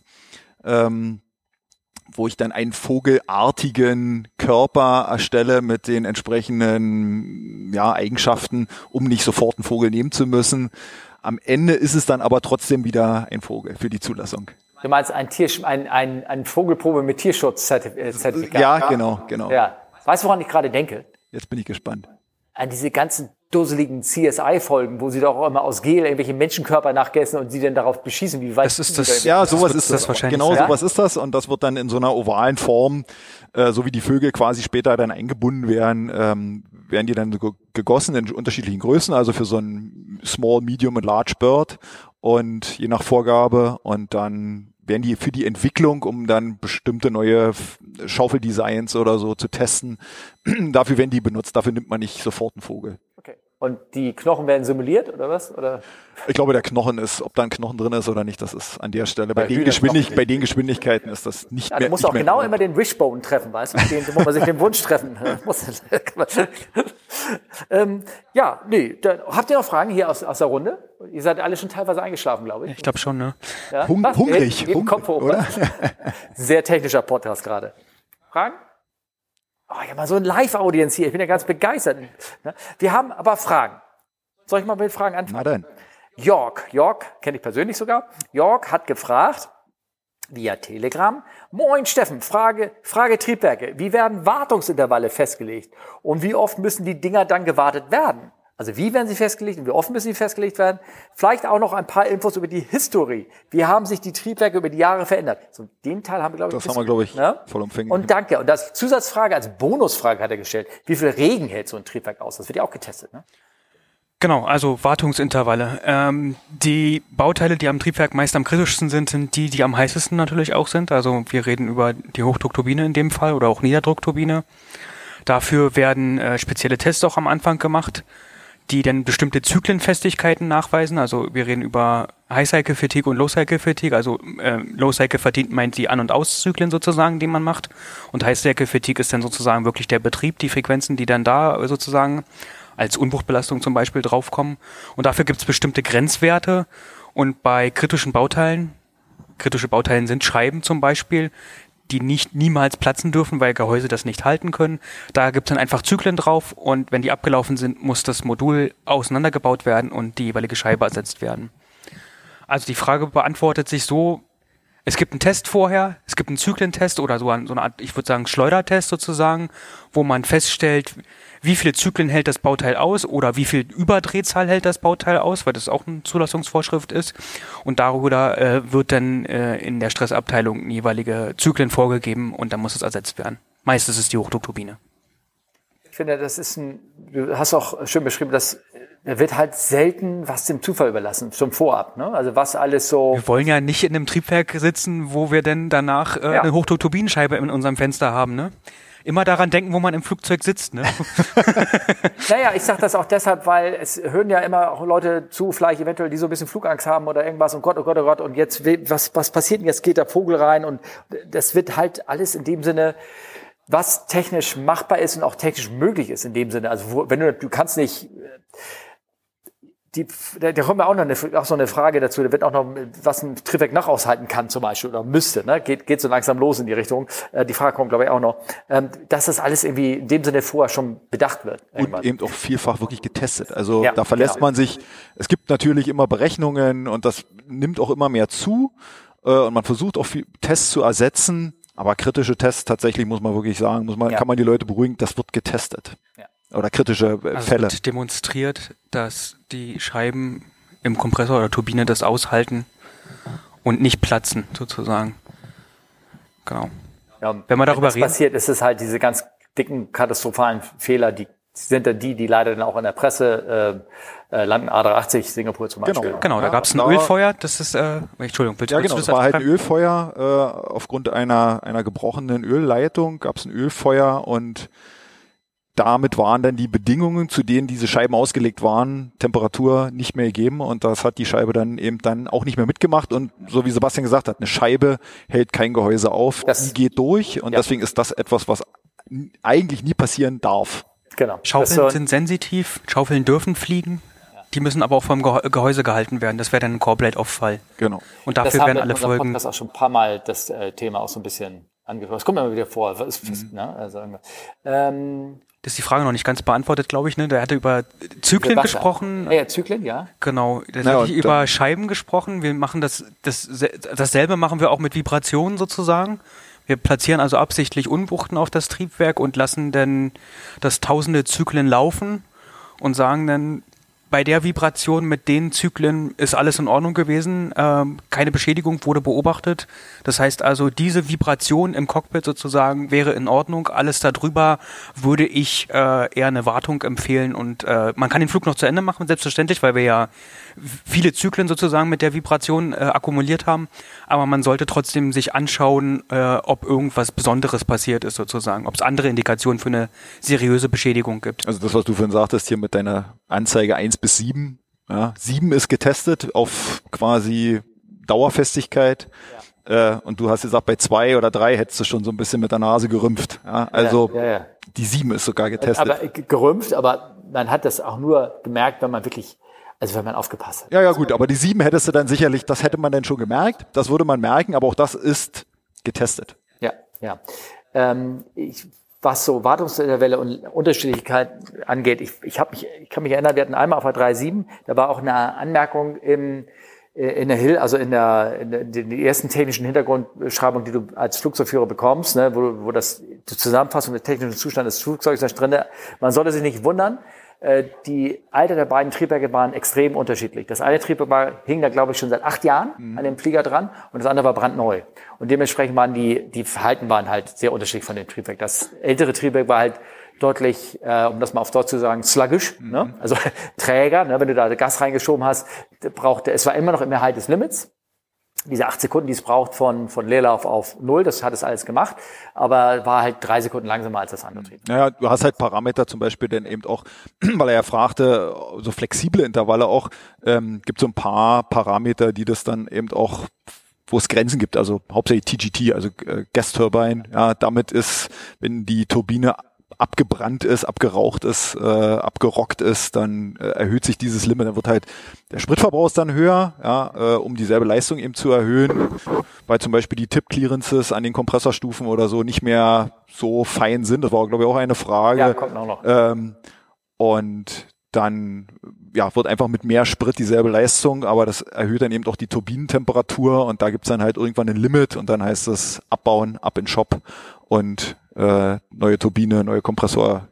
Äh, ja, es wird aber, es, es wird, wird, wird ja vorher noch ordentlich rumgedreht. Also einmal zum Beispiel, um diese acht Sekunden von Leerlauf auf Vollgas, mhm. um die irgendwie halten zu können, wird halt die Leerlaufdrehzahl hochgedreht beim älteren Triebwerk. Das kennt man mhm. auch. Das mhm. steht dann auch bei uns im Handbuch drinne. Also dann läuft das eine auf 33 Prozent, das andere auf äh, 36 Prozent, ne, um mhm. diese acht Sekunden noch zu kriegen. Wird da ein bisschen gedreht. Oder man hat äh, auch, das kenne ich als, als, äh, als Crew auch EGT Limited Triebwerke. Mhm. Ne, die, also, die sind eigentlich immer EGT Limit, aber die sind dann äh, abhängig, ähm, also normales Triebwerk äh, musst du anfangen zu drosseln, sagen wir mal, wenn es über 50 Grad wird. Dann kannst du nicht mehr Vollgas geben, sage ich mal jetzt so banal. Und da war das aber schon, wenn die Temperatur über 20 Grad ging, dann konntest du auf diesem einen Triebwerk nicht mehr die vorgeschriebene maximale Takeoff-Leistung setzen und dann musstest du da schon anfangen zu reduzieren. Dadurch hattest du ein eine Penalty in dem Sinne, dass du nicht mehr das maximale Gewicht rauskriegen konntest. Also hast du auch irgendwann Interesse gehabt zu wechseln, weil ist ja auch ein, sicherlich einer der Auslegungskriterien ist Hot and High, ne? Also einen hohen und heißen Flughafen zu haben und äh, da die entsprechende Startleistung setzen zu können ja, überhaupt noch. Genau. Die andere Frage, wie viel Wasser kommt rein? Genau, da gibt es auch einen Zulassungstest dafür. ist die, die Standardantwort für alles, oder? Genau, Wollt ihr noch was genau. sagen dazu? Wie viel Wasser kommt rein? Natürlich. genau, nee, ähm, ich glaube, es ist wirklich, wirklich viel. Also ähm, es gibt, glaube ich, auch ältere Triebwerke, die ja durch Wassereinspritzung auch den Schub erzeugt haben, weil ja der Impuls sozusagen höher wird, weil Wasser eine höhere Dichte hat als äh, die Luft, die nach hinten weggedrückt wird. Ja. Ähm, Harrier hat es zum Beispiel. Bitte was? Der Harrier hat es zum Beispiel, allerdings nur ein paar Liter für senkrechten Start und Landung. Ah, okay. Mhm. Ähm, ist auch ein, äh, ein Rolls-Royce-Triebwerk, Pegasus. Ja, genau. Ähm, der Klassiker ist auch, äh, war das nicht auch die Bug 111? Ich habe, glaube ich, ein, ist, ich, ich, ich war in Schottland an dem Museum dort, da ist, glaube ich, äh, sind, äh, war, glaube ich, eine Bug da. Müssten wir vielleicht gucken, ob das so eine ist, aber ich. Äh, und die, meine ich, hatte ich auch, da war doch dieser berühmte Unfall, der hier bei Flugforensik aufgetaucht ist, wo die in Quickborn auf der Autobahn gelandet sind und wo die leider statt Wasser Kraftstoff genau. getan haben zur Kühlung. Genau. Ja. Mhm. Das ist dann so eine Art Nachverbrennung. Wir hatten ja schon über den Reheater gesprochen. ja, ja, genau. Wenn man das an der falschen Stelle macht, dann ja. Hm, ja? Uh. mehr Schub. Ja. Nee, also äh, die modernen Triebwerke haben ja alle ein Bypassverhältnis äh, und ein relativ großes Bypassverhältnis, was wir ja gesagt haben. Also viel Wasser kommt äh, ins Kerntriebwerk nicht rein. Und äh, wir haben ja schon festgestellt, dass ähm, das durch die Kompression generell schon warm wird, das Triebwerk. Also die, die Kompressoren haben im, am Ende ihrer der in den letzten Stufen schon 400, 500 Celsius, glaube ich, in der, in der Richtung. Also äh, das Wasser wird dann auch schon verdampfen.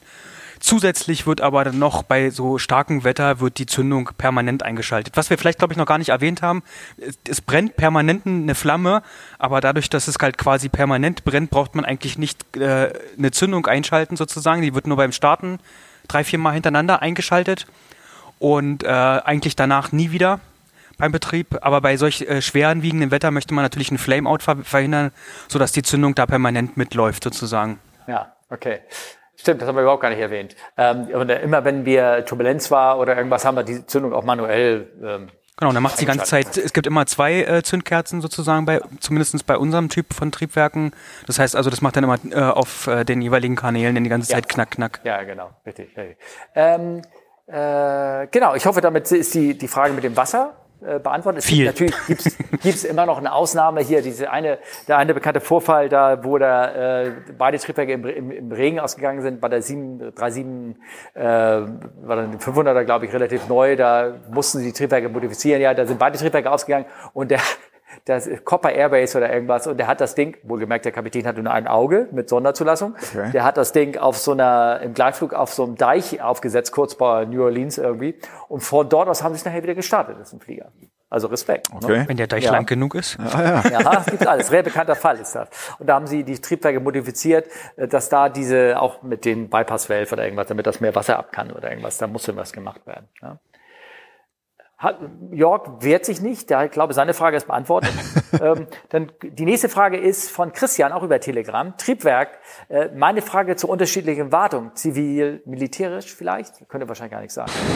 Also wir selber haben an einer militärischen Entwicklung noch nicht teilgenommen. Also selbst das A400M-Triebwerk, da haben wir dran teilgenommen, ist am Ende zivil zugelassen. Ähm, und was da Wartungsintervalle angeht, keine Ahnung. Okay. Also Ja, ich, Christian, tut mir leid, da können wir nichts, können wir nichts zu sagen. Ähm, Michael hat eine Frage gestellt. Den ersten Teil könnt ihr, glaube ich, nicht beantworten.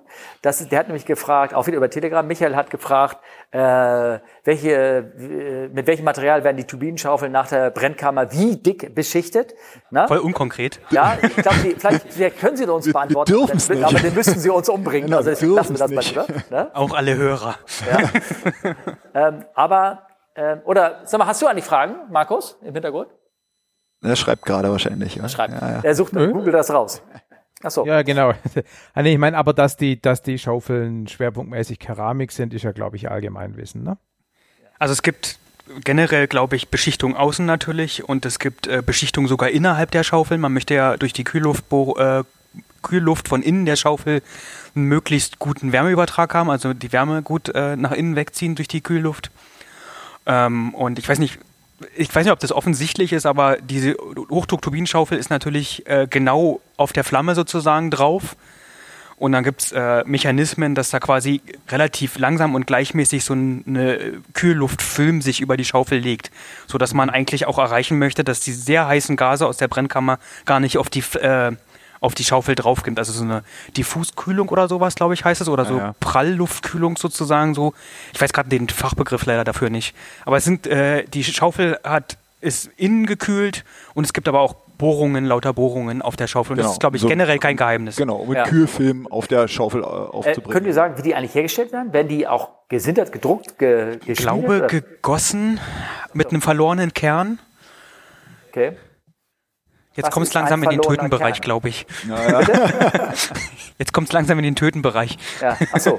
Ja, was ist ein verlorener Kern? Das weiß ich. Äh, ein verlorener Kern, damit man sozusagen innen einen Bereich hat und das, durch dass die Schaufel sozusagen dort die Kühlluftkanäle äh, des- innen hat. Während des Gießens wird ein, genau, wird, kommt, kommt ein einen Kern, Kern. und der wird dann im Nachgang rausgeschmolzen wieder. Ah, ah, Sonst, okay. damit ich den wieder rausnehmen kann.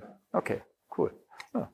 Ähm, genau. Äh, wie groß sind die Spaltmaße zwischen den Stufen? Hat auch äh, der Michael noch gefragt. Das ist unterschiedlich, ne? Also, Ja, also im Zehntel Millimeter Bereich, beziehungsweise es wird tatsächlich auch, gibt so ein, so ein Running In äh, bei neuen Triebwerken. Also wir haben ja die, die im Kompressorbereich läuft die Schaufel nicht direkt gegen den Casing, gegen, gegen Metall, sondern da gibt es einen sogenannten Liner, das ist ein weicheres Material und das wird erstmal wirklich auf, auf Null oder negativ sogar äh, zusammengebaut alles und dann gibt es ein Running In, wo dann ähm, die, die, durch die Drehzahlen werden ja auch die Schaufeln größer. Ja, das gibt ja einen Fliehkrafteffekt. Und äh, da läuft das dann ein und das ist ja mehr oder weniger auf null Zehntel Millimeter Bereich ähm, äh, sind da die Spaltmaße. Also schon sehr, sehr eng, um eben diese Druckverhältnisse, diese hohen Druckverhältnisse herstellen zu können, um nicht diesen, was wir zu Anfang der Folge hatten, besprochen hatten, dieses nach vorne rauslaufen des Druckes aus dem Kompressor, sondern ich will den Druck halten können. Und das schaffe ich nur, indem ich wirklich sehr enge Spalte habe.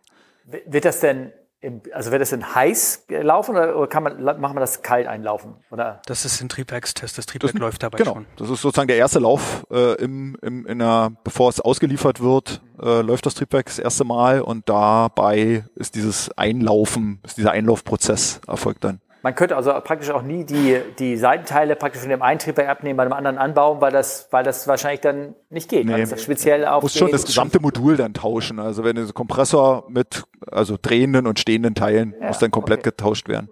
Also wie, wie du schon erwähnt hast, ne, da hängt viel Performance an der Turbomaschine dran, ne, wenn wir viel über die Spitze sozusagen verlieren. Das ist ja auch ein Teil davon, wenn die TGT schlechter wird, muss man mehr reinspr äh, einspritzen, dann ist die Kompression, äh, funktioniert der Kompressor unter Umständen schlechter. In der Turbine genauso. Äh, wir hatten vorhin über die Stabilität ja quasi geredet und deswegen wir VSV, VSVs und Bleed Valves und so weiter haben. Deswegen ist es besonders wichtig, dass die im Kompressor möglichst eng sind sozusagen, damit wir möglichst schnell fahren können, weil das Triebwerk, wenn es älter wird, einfach nur noch langsamer fahren kann, ohne zu einem Pumpen zu führen. Und in der Turbine ist halt, da wollen wir möglichst viel Arbeit aus der Strömung rausfinden, äh, rausholen. Und die, alles, was über die Spitze sozusagen rüberfließt, ist halt Verlust. Ja, okay. Ähm, meist, glaube ich, wird ja der Spalt auch relativ gesehen zu Schaufelhöhen. Ja, also wenn wir dann über Kompressorschaufeln reden, reden wir als erstes über solche Schaufeln und zum Schluss über solche Schaufeln. Ich glaube, das ist also absurd kleine Schaufeln. Wenn wir über Fanschaufeln reden, reden wir über beliebig große Schaufeln. Da ist natürlich der relative Spalt wirklich sehr, sehr klein. Also da reden wir wahrscheinlich ja auch bloß über mehrere hundert μ. Und wenn man das dann über die Schaufellänge sozusagen, keine Ahnung, 600, 700 Millimeter verteilt, dann ist das relativ wirklich sehr, sehr wenig. Und in der Turbine gibt's dann auch Tip Clearance Control. Ich wollte es erwähnen, aber ich habe es für dich vorbereitet. Sehr gut, oder? Danke, Sebastian. ähm, ich nehme halt ganz bewusst, oder sozusagen, es kommt ja da die, die, die Temperaturausdehnung eben auch noch mit dazu und ich hole mir Kühlluft von vorne vom Kompressorbereich und ziehe den nach hinten und, und bringe den gezielt auf Rohren auf dem Gehäuse auf, um das Gehäuse dann doch wieder enger machen zu können, um das, äh, den, den Spalt kleiner werden, kleiner zu machen. Ich kühle also das Gehäuse, mache das Gehäuse kleiner, mache Genau. dadurch den Spalt auf der Turbine kleiner und mache die Turbine dadurch effizienter. Okay. Krass. iPhone hat noch. Ist das nicht richtig reingesteckt? Doch. Ja, ist, das ist irgendwas. Schon, wir grübeln gerade über eine Fehlermeldung hier am Computer, aber das ist. Äh, iPhone wir haben noch, 42. Wir haben noch 20 Prozent Themen, haben wir noch übrig. Gut. ähm, ja, ähm, puh, ja, also es ist sehr, sehr, sehr, sehr spannend. Ähm, ich glaube, da muss man aber wirklich in der Materie sich reinkriegen, um sich den kleinen Schlitz auch noch durchpassen zu können. Ähm, Diät. ich hoffe, was? Diät. Michael, ich hoffe, deine Frage haben wir damit beantwortet. Ich habe jetzt eine Frage noch von Moritz, der kam über Twitter. Spannend hat er gefragt. Mich würde interessieren, ob es überhaupt noch Optimierungspotenziale gibt oder ob man am physikalischen Ende angekommen ist. Naja, also Temperaturen heißer, heißt Materialforschung. Ähm, wir haben ja gesagt, hier eventuell die Kompressorluft kühlen, ver, ver, verstellbaren Fan. Also es gibt Ideen, aber es wird immer komplizierter. Ich habe wird vorhin einfacher, gesagt, ne? immer heißer, heißer, heißer. War nicht irgendwann so ein Stickoxidproblem, dass wenn die immer heißer, heißer werden, dass sie Emission auch mehr- ist ein Problem tatsächlich, ja. ja. Weil denn äh, das Stick, äh, Stickstoff in der Luft dann, äh, was ja eigentlich an der Verbrennung unbeteiligt ist Ja. sozusagen, dann auch reagiert zu Stickstoffoxide. Da gibt's auch äh, verschiedene Vorgehensweisen oder Strategien, wie man Brennkammern so gestaltet, damit möglichst wenig Stickstoff sozusagen, Stickoxide entstehen, was auch ein Zulassungstest ist, Emissionstest. Ah, okay. Ja, also das muss man auch beweisen, wenn man ein Triebwerk zulässt, welche Emissionen herauskommen. Ähm, was war die Frage nochmal? Äh, Ob es genau. noch ähm, was, was noch an Effizienzsteigerung Ja. gibt. Also, ja, also na, prinzipiell also will man eigentlich reden, wir, Triebwerk, noch mal, reden wir jetzt vielleicht von 5, 6, 7, 8 Prozent oder reden wir, oh, könnten wir noch, wenn wir das schaffen, aus dem, wenn wir das noch aus legierten, keine Ahnung, Wurzkupfer herstellen können, dann wäre das noch, äh, können wir noch mal 30 Prozent rausholen oder irgendwie sowas? also, wir sind ja jetzt nicht in, äh, Entschuldige, wir sind Nee, nicht in dem. Bereich, dass, dass wir, glaube ich, einen Sprung machen oder sowas. Da wüsste ich jetzt nicht, was der Es Sprung immer sein sollte. gerne, ja, es wird immer gerne jetzt zum Beispiel bei diesem ähm, Ultrafan von Rolls-Royce zum Beispiel wird immer gerne eine 15, 20-prozentige äh, Treibstoffversparnis äh, hergenommen, aber der Vergleich ist eigentlich zum ersten Trend, wenn ich mich nicht, sondern das ist ein Trend 500, das ist irgendwann in den 90ern, also die, die der, der, der Vergleichswert ist schon sehr, sehr alt, ähm, ist so ein bisschen auch so wie in der Automobilindustrie, da sind so von einem Auto zum nächsten sind immer so zwei, drei Prozent vielleicht möglich. Wenn ich es dann aber zu einem Golf 1 vergleiche zum Beispiel, dann ist es schon eine riesige Zahl. Also da ist so ein bisschen die, das Marketing ja, okay. weiß dann schon mit den Zahlen umgehen zu können, ähm, um dann zum Beispiel eine 20-prozentige äh, Treibstoffversparnis äh, verkaufen zu können oder ansagen zu können. Ja, aber ich glaube, mit diesem Geared-Fan hat man schon nochmal einen ordentlichen Sprung machen können ähm, weil es halt wirklich ein, andere, ein anderes Konzept war. Aber ja, drumherum, Turbomaschinerie ist, wie gesagt, Material, ist hauptsächlich eine Materialschlacht. Ich meine, im Endeffekt ist es ja auch oft so, dass man durch Erhöhung der Komplexität oder Reduzierung der Wartungsintervalle ne, schon noch was rausholen kann, aber es wird dann halt eben teurer im Betrieb wegen der reduzierten Wartungsintervalle und so weiter. Und dann wird es halt irgendwann eine wirtschaftliche Frage, wie viel die Optimierung an Spritsparen sozusagen bringt oder an Leistungszuwachs versus den Nachteilen, die ich kriege durch eine generell höhere Komplexität oder Fehleranfälligkeit. Genau, das und, muss man. Äh, Gleiches gilt ja auch für den Entwicklungsaufwand. Ne? Ich kann ja nicht unendlich viel Aufwand reinstecken, weil dann kauft nachher keiner mehr das Triebwerk, und das ist im Betrieb in der Abschreibung ja auch wieder zu teuer. Also im Prinzip ist es letztendlich eine wirtschaftliche Frage. Ich glaube, es ist generell, äh, Fluggesellschaften sind ja sehr emotional, nein, im Moment sind sehr, sehr, sehr objektiv, wenn es darum geht, Flugzeuge zu kaufen und Triebwerke zu kaufen. Und da geht es wirklich bloß darum, Betriebskosten und dazu gehören äh, der Betrieb sozusagen im Sinne vom Treibstoff und der Betrieb im Sinne von Wartung. Und das günstige Triebwerk kaufe ich. Und das ist egal, ob das, wenn das jetzt sehr viel Treibstoff braucht, aber nie gewartet werden muss, dann ist es das halt. Ja. Ähm, was ich dazu, ich weiß nicht, das ist jetzt natürlich so nicht, nicht ganz fundiert. Markus kann das bestimmt nochmal googeln.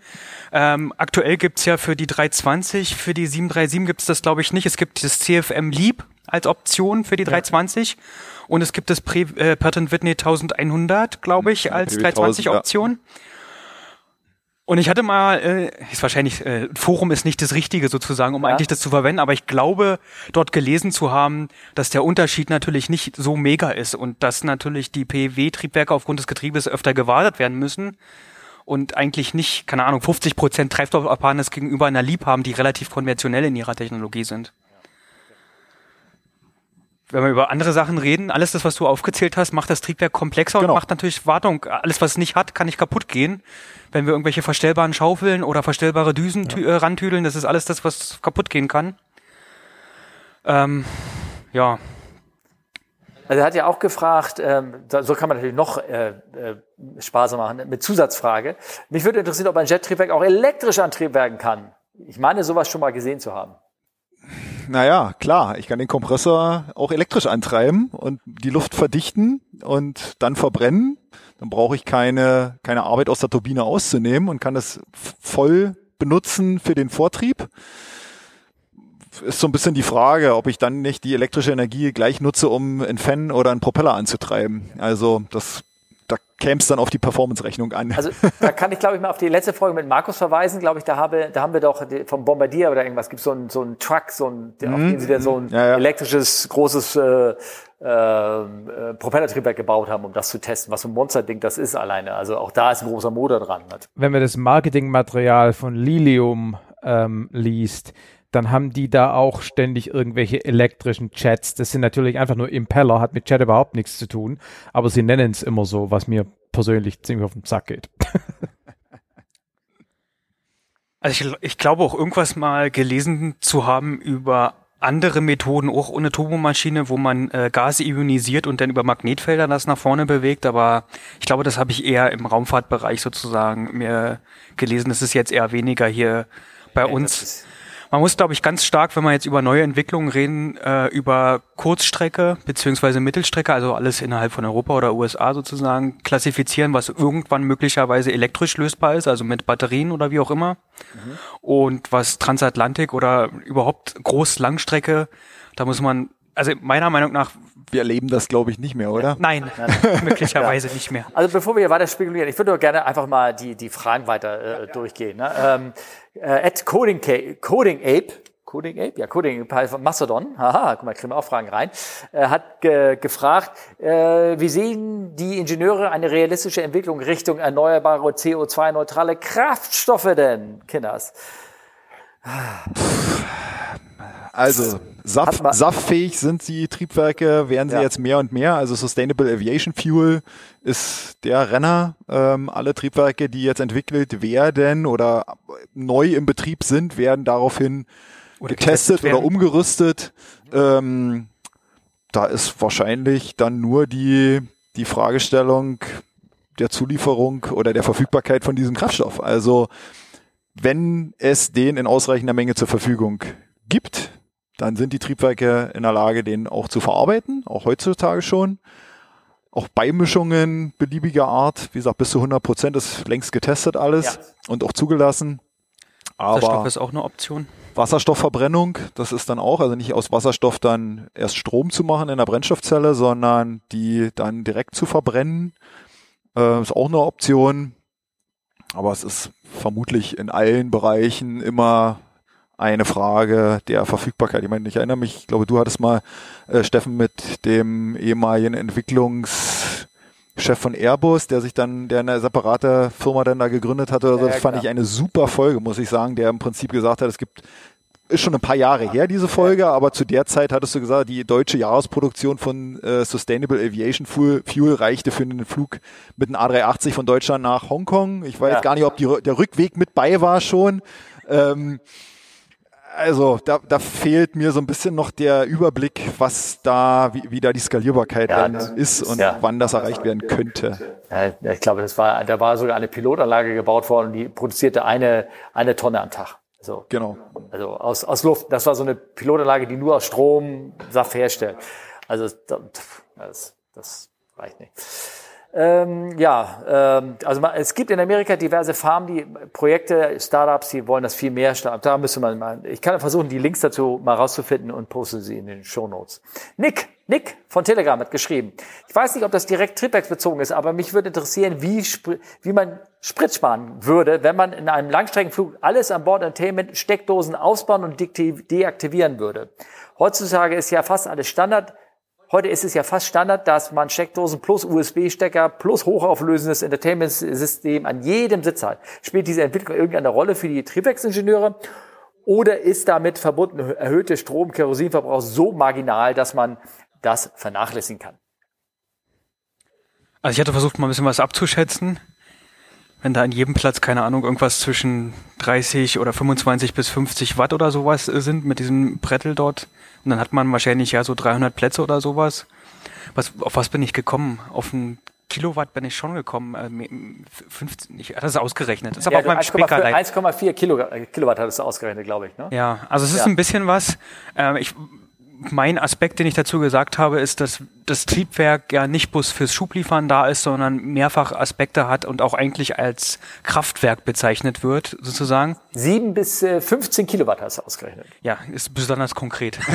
Ja. ist bloß eine Abschätzung. Aber äh, was ich damit, äh, ich konnte leider nicht abschätzen, wie der Schub äh, im Verhältnis zu den anderen äh, Leistungsabnahmen steht. Aber das ist vielleicht möglicherweise nicht allen bewusst, aber man kann es äh, an der Stelle ja erwähnen, dass wir natürlich Schub haben. Das ist schön, wenn man es hat.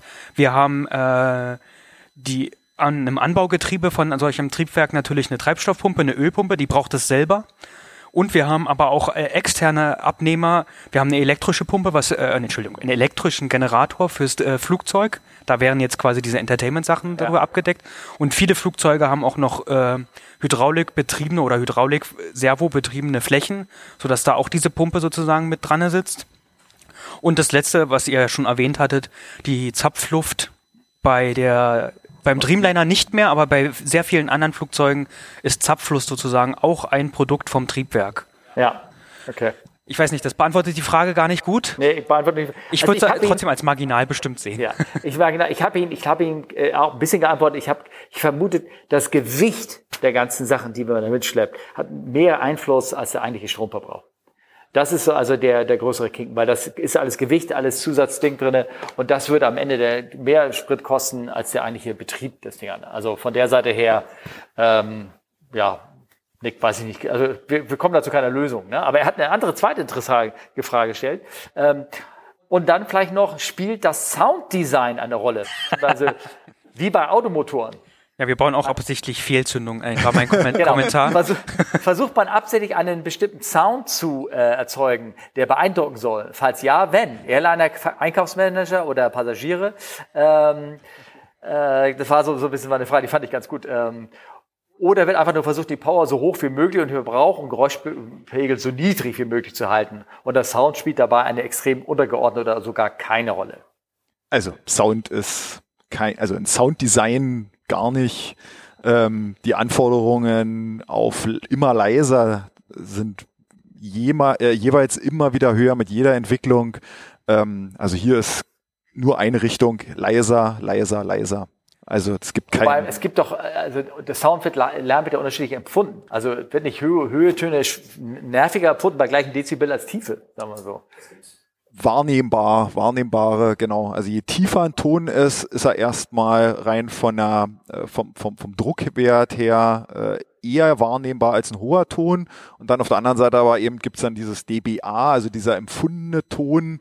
Äh, und da sind, genau, da sind dann eben höhere Töne eher, ja, so wie du sagtest, nerviger als, ich vergleiche es immer gerne, so der rein Sechszylinder gegen den V8 ja. ja. also den reinen Sechszylinder auf Volldrehzahl, äh, der ist ein bisschen nerviger als der blubbernde V8-Motor im niedrigen. Den der Autonormalverbraucher bei sich zu Hause hat, ne? ähm, ich gucke mir gerade nochmal so die, die Fragen an. Ähm, viele wiederholen sich, die eine wiederholt sich äh, bisschen was. Die können wir vielleicht noch nehmen, noch zwei Fragen hier. Ich denke mal, dann, dann kommen wir auch wirklich, wir sind ja schon. Ein, was wollte ich noch zwei. sagen dazu? Es gibt einen Zulassungstest dafür. Es gibt also, ah ja, das für den Lärm. Ja, klar, logisch, logisch. Und der Überfluglärm wird ja eingemessen und das ist ja auch äh, maßgeblich für die Gebühren, die jemand äh, oder die bezahlt werden müssen für das Landen. Je leiser ein Flugzeug ist, desto weniger Gebühren müssen bezahlt werden. Haben wir heute gemerkt mit unserer, wir sind mit einer Diesel-Cessna hier. Das war erhöhter Lärmschutz in Ballenstedt, gab die geringste Landegebühr oder geringere Landegebühr. Ich habe ja noch gar nicht bezahlt am Flughafen. ähm, so, Jens Peter fragt, ähm, hallo Steffen, zu den Triebwerken habe ich auch eine Frage. Mich würde interessieren, ob die Kollegen vielleicht eine Aussage zu den in den letzten Jahrzehnten erspielten Effizienzsteigerungen respektive Spriteinsparungen äh, machen können. Ich habe mal gehört, dass ein A320 auf dem Flug Frankfurt nach Kairo gegenüber der vorher vor LH eingesetzten B727, das ist aber wirklich lange her, Jens Peter, weil das davor gab es doch die 37, sagen wir mal so, rund fünf Tonnen Kerosin einspart. Das sind für mich riesige Einsparungen, konnte aber nie verifizieren, ob die Größenordnung überhaupt realistisch ist mal außen vor gelassen, dass die B7 zu 7 wohl mehr Paxe mitgenommen hat. Und aktuell sind die Gear Jets mit den bekannten im Podcast ja schon besprochenen Problemen am Start, die ich noch einmal höhere Einsperrung versprechen. Ich denke, dass die technischen Probleme mit der Zeit in den Griff zu kriegen sind. Vielen Dank. Also mit anderen Worten, es geht um ihm um die Spriteinsparung. Ne? Also ich glaube, konkrete Zahlen äh, bei uns bei Triebwerken wird meist von spezifischem Kraftstoffverbrauch geredet, in Englisch dann SFC, also bezogen auf äh, den Schub sozusagen, sodass man das normieren kann. Ich würde jetzt ins blaue Dunst reinraten, dass wir sowas von äh, 30 Prozent, ich meine die 727 oder sowas, das ja. ist ja schon etwas her. Ähm, genau, und ich, das ist ein bisschen konkret mit den fünf Tonnen finde ich jetzt äh, schwierig ich denke, über ein Langstreckenflugzeug, da ist ja fast die Hälfte des Gewichts ist ja Treibstoff sozusagen. Jetzt, jetzt weiß ich nicht, wie schwer eine 727 ist oder sowas. Ob die nur 200 Tonnen wiegt und dann ist 5 Tonnen natürlich besonders wenig. Also ich meine, man, ja, also man kann es auch einfach äh, in, in, in äh, den Extra Fuel äh, sagen. Ich glaube, ähm, ich habe jetzt die Daten jetzt nicht mehr von ähm, ich kann es als Beispiel sagen, der alte Jumbo. Ne? Mhm. Der alte Jumbo hatte ein, ein Extra Fuel von ähm, 12 Tonnen die Stunde der Alte, der mit Ingenieur und sowas mhm. geflogen ist.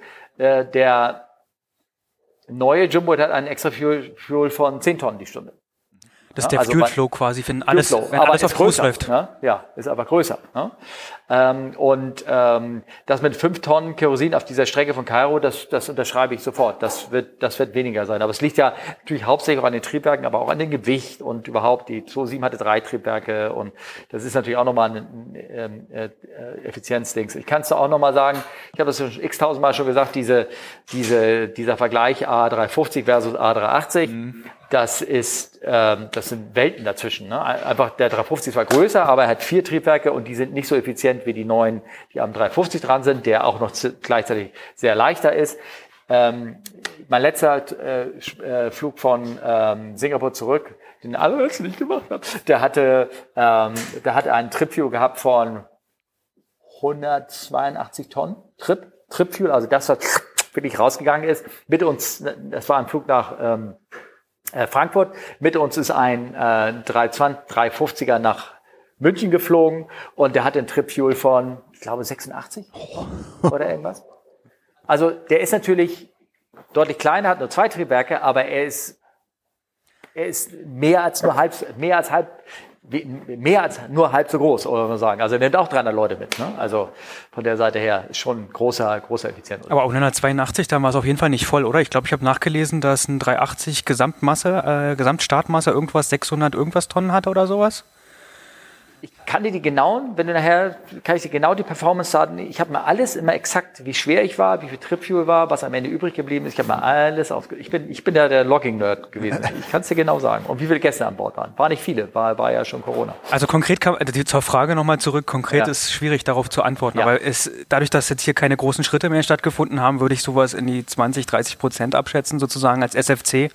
Und größere Maschinen sind natürlich generell effizienter. Wenn wir jetzt über eine 350 reden, sind ja neben dir den fast e- oder ähnlichen Schub, aber haben natürlich äh, an sich sind es größere Maschinen und laufen dann bei Cruise sozusagen auch nochmal in einem niedrigen Power-Setting wegen der Startbedingungen. Ich weiß nicht, ob, wir, ob du sowas schon mal im Podcast erklärt hast, dass äh, wie vierstrahlige Flugzeuge sozusagen ausgelegt werden und zweistrahlige mit dem äh, mit der äh, mit dem Triebwerksausfall in dem entscheidenden Moment. Ja.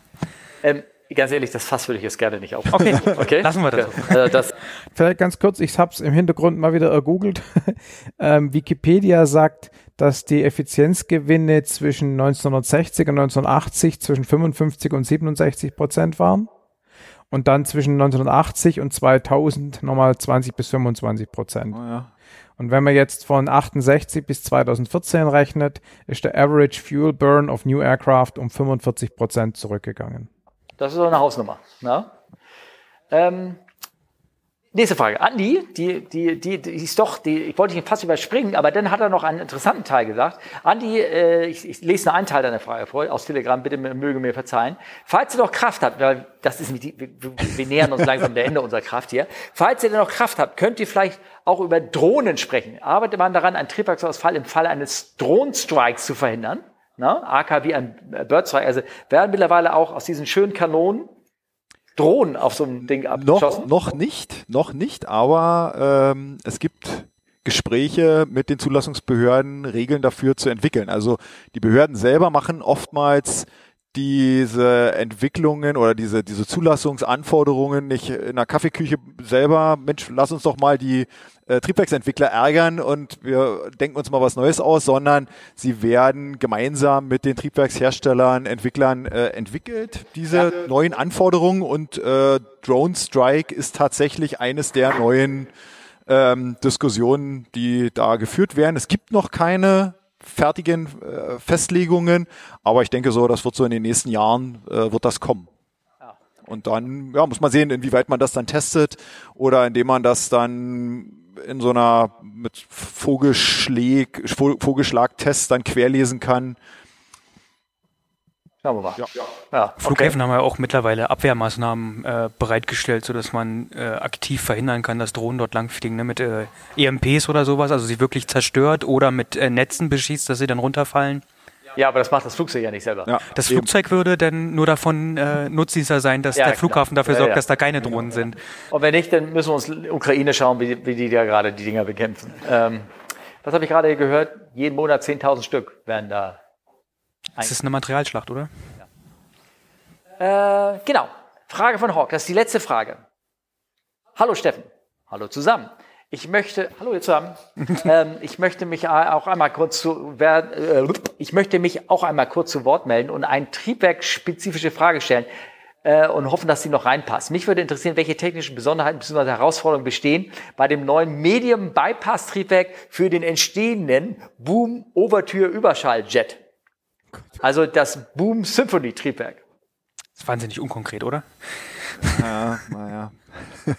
Weißt du, was Wir können natürlich auch alle erstmal lachen und, und wirklich hoffen, wie wollen, war das Triebwerk soll, das Ding soll ja in sieben Jahren Nächste laufen. Woche oder so, ja, Ja. genau. Hm. also, ähm, Nein, wisst ihr nichts. davon. wissen wir gar nichts davon. Weil da, da ist, existiert ja außer tolle Prospekte, exi- Existiert da eigentlich noch nichts? Nein, nee, okay. nee. Nein. Das Einzige, was es gibt, ist das Olympus, was unter der Concorde hängt. Und ich glaube, die sind verfügbar. Ja. Aber nicht mehr zulassungsfähig. Die das Anforderungen. kann sein, dass wenn das Triebwerk nicht meine, das, äh, wann ist die Concorde geflogen? Die 67 Erstflug oder sowas? ja. Wenn ich gelogen habe, aber das sind ja natürlich wie viele Jahre schon? 50 Jahre vergangen und wenn man jetzt nochmal von vorne anfangen möchte, Ja. die Zulassungsvorschriften ändern sich von Jahr zu Jahr. Ja, ja, also das Also das ist, äh, ist nicht mehr zulassungsfähig, ja. Also, Hawk, wir, wir schmunzen uns ja alle an. Ich glaube, Markus, du auch, oder? Markus hat die Antwort bestimmt. Woll, nö, aber ich glaube, wir sind uns wahrscheinlich alle einig, dass das Ding sowieso nie fliegt. Gesp Das- gesp das- also gesch- geschweige denn zu Ende entwickelt wird, oder? Nein, also, also vielleicht wird die, äh, äh, der Boom irgendwann äh, fliegen, aber ähm, äh, nicht, 19, nicht in. Da nicht machen wir nochmal eine extra Folge dann draus. Ja, ja, wenn wenn wenn die sozusagen die. Konzepte stehen Ja. dann, und äh, bekannt Können wir, sind, uns, können wir das bewerten? dann können Ja. wir das bewerten. Hier, und genau. ich noch lebe, dann können wir das bewerten.